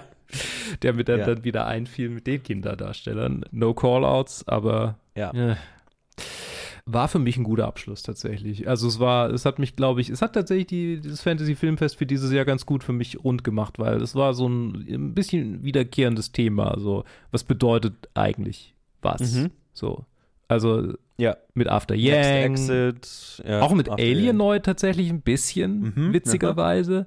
Also in vielen Filmen ist das so ein bisschen Thema gewesen. Natürlich auch in uh, Speak No Evil. ne? ja, Wie viel ja, bedeutet ja. deiner Familie etwas? Mhm. ähm, also ja, Bedeutung ist natürlich immer ein Riesenthema, aber ich glaube, in dem Kontext einer weltumspannenden Pandemie, die noch nie mal richtig vorbei ist, seit zwei Jahren irgendwie wütet und den letzten Menschen, die noch das Gefühl hatten, alles im Leben hat irgendeinen Sinn, mhm. diesen auch mal rauben kann, ist dieser Nihilismus, glaube ich, weitaus besser am Platz oder besser platziert, als er es jemals war. Mhm. Zumindest zu meiner Lebenszeit. Will nicht sagen jemals, weil ich meine, sehr viel Scheiße in unserer Welt passiert. Ja. Und wir hatten bisher Glück, dass es zu unserer Lebenszeit, also wir, wir jungen Menschen äh, hatten das Glück, dass es zu unserer Lebenszeit nicht passiert ist. Und ich finde, so ein Film, der, der bringt mich einfach immer zum Nachdenken, wo ich dann wo ich dann in so ein Ding reinkomme mit, oh, Scheiße, Mann. So, wie gut muss es uns gehen, dass wir uns solche Sachen ausdenken können? so, ja. Ich glaube, ja. ich glaube, das, das, das hat der Film bei mir ausgelöst, ja. Und deshalb fand ich ihn, also ich fand's, ich fand's gut. Ich, fand's, ich fand ihn hervorragend. Wunderbar. Nachdem das dein Abschluss fürs Fantasy Filmfest war, habe ich noch drei Filme gesehen. angefangen mit Piggy, Mhm. ein weiterer spanischer Film unter der Regie von Carlota Pereira mit äh, Laura Galan, Adrian, Adrian Größer, Größer, Größer äh, äh, Carmen Machi, Julian Valcasel oder so ähnlich und viel mehr. Und es, das ist tatsächlich ein Kurzfilm, der in einen Langfilm äh, verwandelt wurde und äh, handelt von? Äh, Sarah, genau, äh, gespielt von äh, Laura Galan, die äh, sehr unter ihrem starken Übergewicht leidet, äh, leidet ähm, und in ihrem äh, in ihrer kleinen Stadt, in der sie aufwächst, äh, auch von allen Gleichaltrigen gemobbt wird, übelst gemobbt wird wegen ihres Gewichts, äh, quasi keine Freunde hat. Ähm, sie ist auch noch die Tochter des örtlichen Metzgers und hat sich dadurch auch den, ne, hat, dadurch wurde ihr der Spitzname Piggy verliehen, also richtig übel, übel, übelstes Mobbing, gemeinstes Mobbing. Und äh, eines Tages äh, beschließt sie morgens in den, ins örtliche, ich weiß gar nicht mehr, Freibad? Oder ist es einfach nur ein Fluss, mit, also so ein, so ein Flussbad, whatever, also halt äh, Freibad zu gehen und um schwimmen zu gehen. Und sie geht halt gleich in der Früh, bevor andere Leute da sind, weil sie sich halt schämt vor anderen äh, im Bikini rumzulaufen. Und äh, als sie dann da ist, rauchen halt drei gleichaltrige Mädchen auf und äh, fangen halt an, sich übelst über sie lustig zu machen, ertränken sie fast, klauen ihre Klamotten und zwingen sie quasi halbnackt äh, den langen Weg zurück nach Hause durch die Stadt zu gehen. Und gleichzeitig, als sie da ist, ist da noch ein mysteriöser Dude. Und als sie da abtaucht, um vor denen so ein bisschen zu fliehen, merkt sie nicht, aber wir sehen es, dass sie an einem, an einer gefesselten Leiche am Grund des Flusses vorbeitaucht, die wahrscheinlich dieser Dude hinterlassen hat. Und ziemlich schnell wird klar, hm, das ist wahrscheinlich ein Serienmörder und der hat Mitleid mit ihr und entführt eventuell die Mädels, die sie gemobbt haben. Und sie sieht das. Und dann ist so die Frage, tut sie da jetzt was dagegen oder tut sie nichts dagegen, weil die furchtbar sind? Ja, ich werde nicht sagen, auf was es rausläuft. Ähm, ich fand, man merkt dem Film so ein bisschen an, dass es ein in die Länge gezogener Kurzfilm ist. Ähm, ich, ich hatte schon das Gefühl, okay, die Idee eignet sich fast mehr für einen sehr kurzen Film. Er ist auch knackige, einfach nur 90 Minuten lang. Und, und tatsächlich auch so, ne, die, naja, die, die grundlegende Frage von, also, oder von das Thema von Mobbing und so weiter, das ist relativ früh erzählt für meinen Geschmack jetzt. Und da findet der Film dann natürlich auch am Ende nicht, also die Aussage über das was da passiert, verändert sich über die 90 Minuten. Das, die, die, die hast du am Anfang kapiert und ähm, am Ende kriegst du sie nochmal verstärkt serviert. Nichtsdestotrotz hatte ich, hatte, ich, hatte ich ziemlich Spaß damit. Also die Ausgangslage fand ich sehr spannend. So dieses, okay, du bist das Opfer von übelstem Mobbing und jetzt ist das Potenzial, dass deinen Mobbern richtig üble Sachen angetan werden und hast du jetzt eine Pflicht, denen zu helfen oder nicht? Und kannst du es mit deinem Gewissen vereinbaren, wenn nicht, wenn du nichts dagegen tust, so, ne? Das ist ein sehr potenter, interessanter Ansatz, finde ich, der spannend ist. Das ist dann, ich glaube, da, da, das ist wahrscheinlich auch, wo der Kurzfilm dann aufhört, mit dann einer Entscheidung ja oder nein. Und dann findet der, muss der Film halt noch so mehr Plot finden, um das noch so ein bisschen zu, zu stretchen dann halt. Das waren dann nicht meine Favorite-Teile des Films, aber nichtsdestotrotz ein interessantes Konzept, ein zufriedenstellendes Ende. Ähm, ich mochte ihn. Der vorletzte Film war dann ein weiteres Highlight des Festivals für mich, Dead Stream von Joseph Winter und Vanessa Winter. Ein Film angekündigt, also ich wusste absolut gar nichts über den, also ich wusste eigentlich nichts über die meisten Filme, aber ich informiere mich auch nicht bewusst nicht davor. Und hier war das Gold wert, weil es war ein Film, der wurde angekündigt von, äh, vom Fantasy Filmfest mit so, ja, eigentlich haben wir beschlossen, dass wir eigentlich keine Found-Footage-Filme mehr zeigen wollen, weil wir gedacht haben, es ist eigentlich alles erzählt in diesem Genre und wir hatten auch eigentlich gar nicht so Bock, den hier anzuschauen, als er uns eingereicht wurde. Und dann sind wir sehr froh, dass wir es doch gemacht haben. Und jetzt viel Spaß. Und sie haben nicht gelogen. Es ist ein Found-Footage.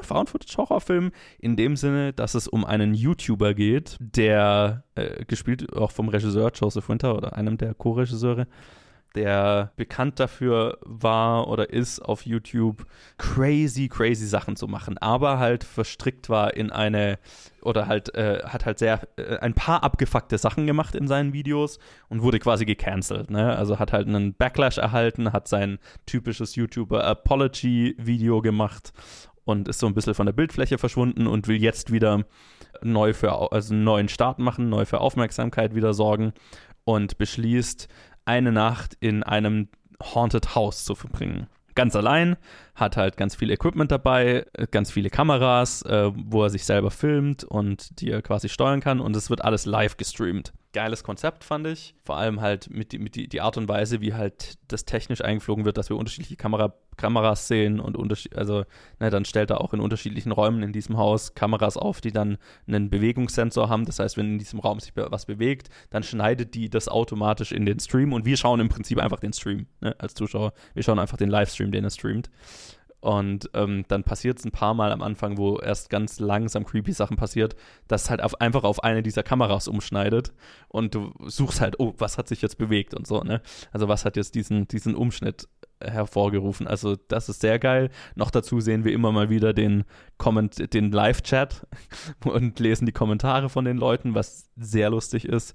Er ist super lustig und ja, es ist ein Haunted House-Film. Ne? Stück für Stück fangen an, merkwürdige Dinge zu passieren und dann wird es sehr äh, crazy und sehr abgefuckt mit der Zeit. Und ähm, ja, er ist eine Party von einem Film. Es ist ein perfekter Festival-Party-Horrorfilm.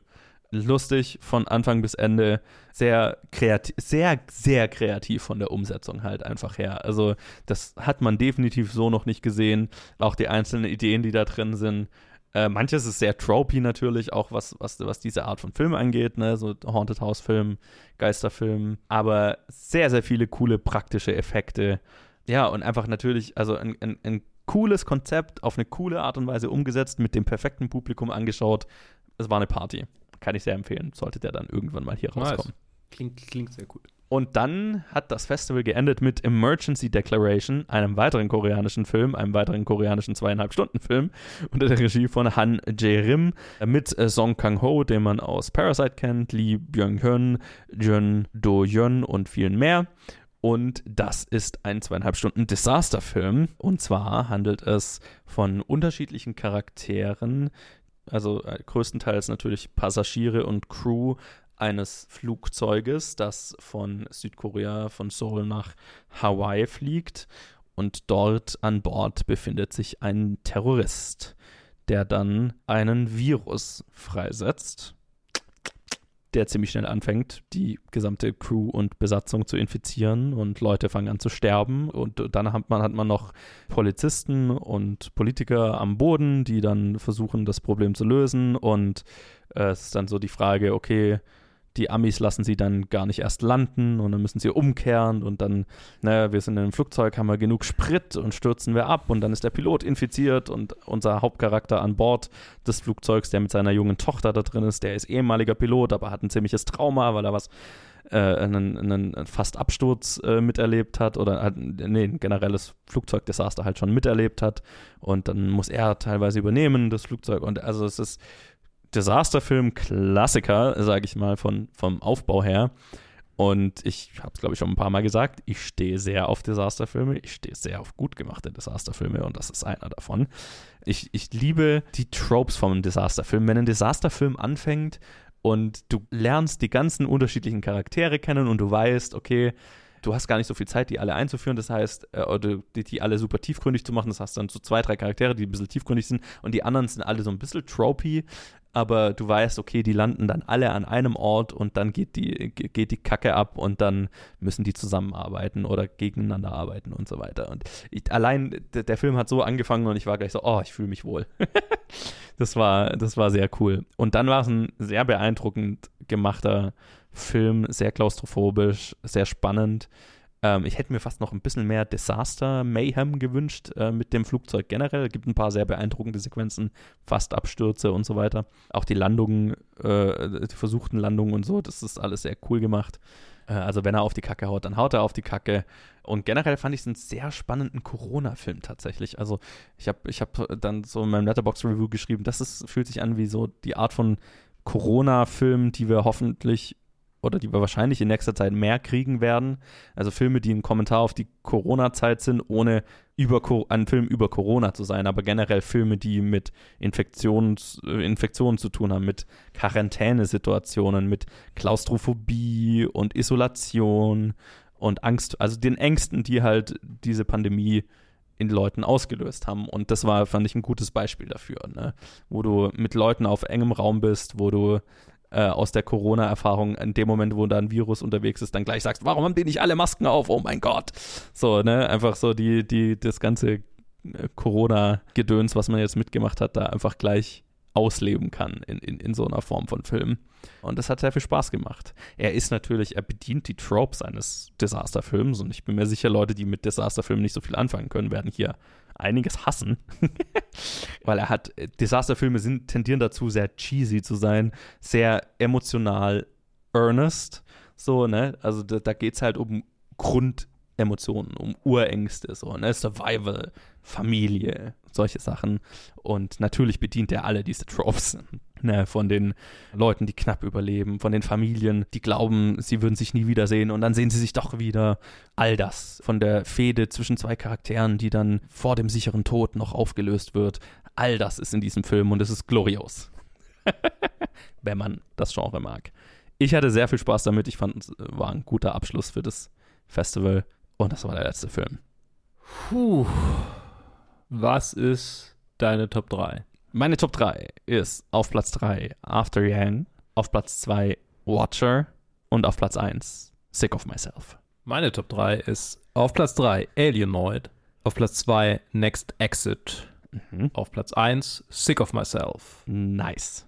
Also Sick of Myself ist uneingefochten die größte Empfehlung aus diesem Festival. Ohne Frage. yes. Was war, ich glaube, unser liebster Kurzfilm war bei beiden Tank Fairy, ne? Ja. Ja. Und der hat übrigens auch in, in, in Stuttgart den Kurzfilm, also Stuttgart hat für Tank Fairy gestimmt, was den Kurzfilmpreis angeht. Wer mhm. letztlich im gesamten Fantasy Filmfest gewonnen hat, muss man auf der Website nachschauen. Das ist zum Zeitpunkt dieser Aufnahme noch nicht klar, weil ja noch in Frankfurt und Nürnberg, glaube ich, noch stattfindet. Gewonnen in Stuttgart den, Publi den Fresh Blood Award hat Freaks Out. Also ich schätze mal, der wird mhm. auch deutschlandweit den gewinnen, wenn er in mehreren Städten jetzt schon der Frontrunner war. Also ich gehe mal davon aus, das wird sich nicht ändern. So, ja. Ich würde mal sagen, so viel zum Fantasy Filmfest 2022. Es hat mich extrem gefreut, wieder da gewesen zu sein. Auch, dass mhm. ich alles schauen konnte. Es war ein richtig schöner Urlaub. und äh, sie haben schon angekündigt, es wird nächstes Jahr die im Januar oder ne, ich glaube im Februar die wieder die Nights geben. Das werden wieder zwei Tage sein, ein Wochenende. Und es wird dann im April, Mai oder so, die, nee, die White Nights sind im Februar, das ist ein Wochenende. Und dann die Nights im April oder Mai, das sind tatsächlich, werden tatsächlich vier Tage sein. Mit dann 20 Filmen oder so insgesamt. Was ich sehr cool finde. Also, ich würde sagen, wir sehen uns dann wieder. sehr schön. Ich freue mich auch und ich fand es sehr cool. Und bis dahin, macht's gut. Das ist die längste Episode, die wir jemals hochgeladen haben, glaube ich. Möglicherweise. macht's gut. Bis dann.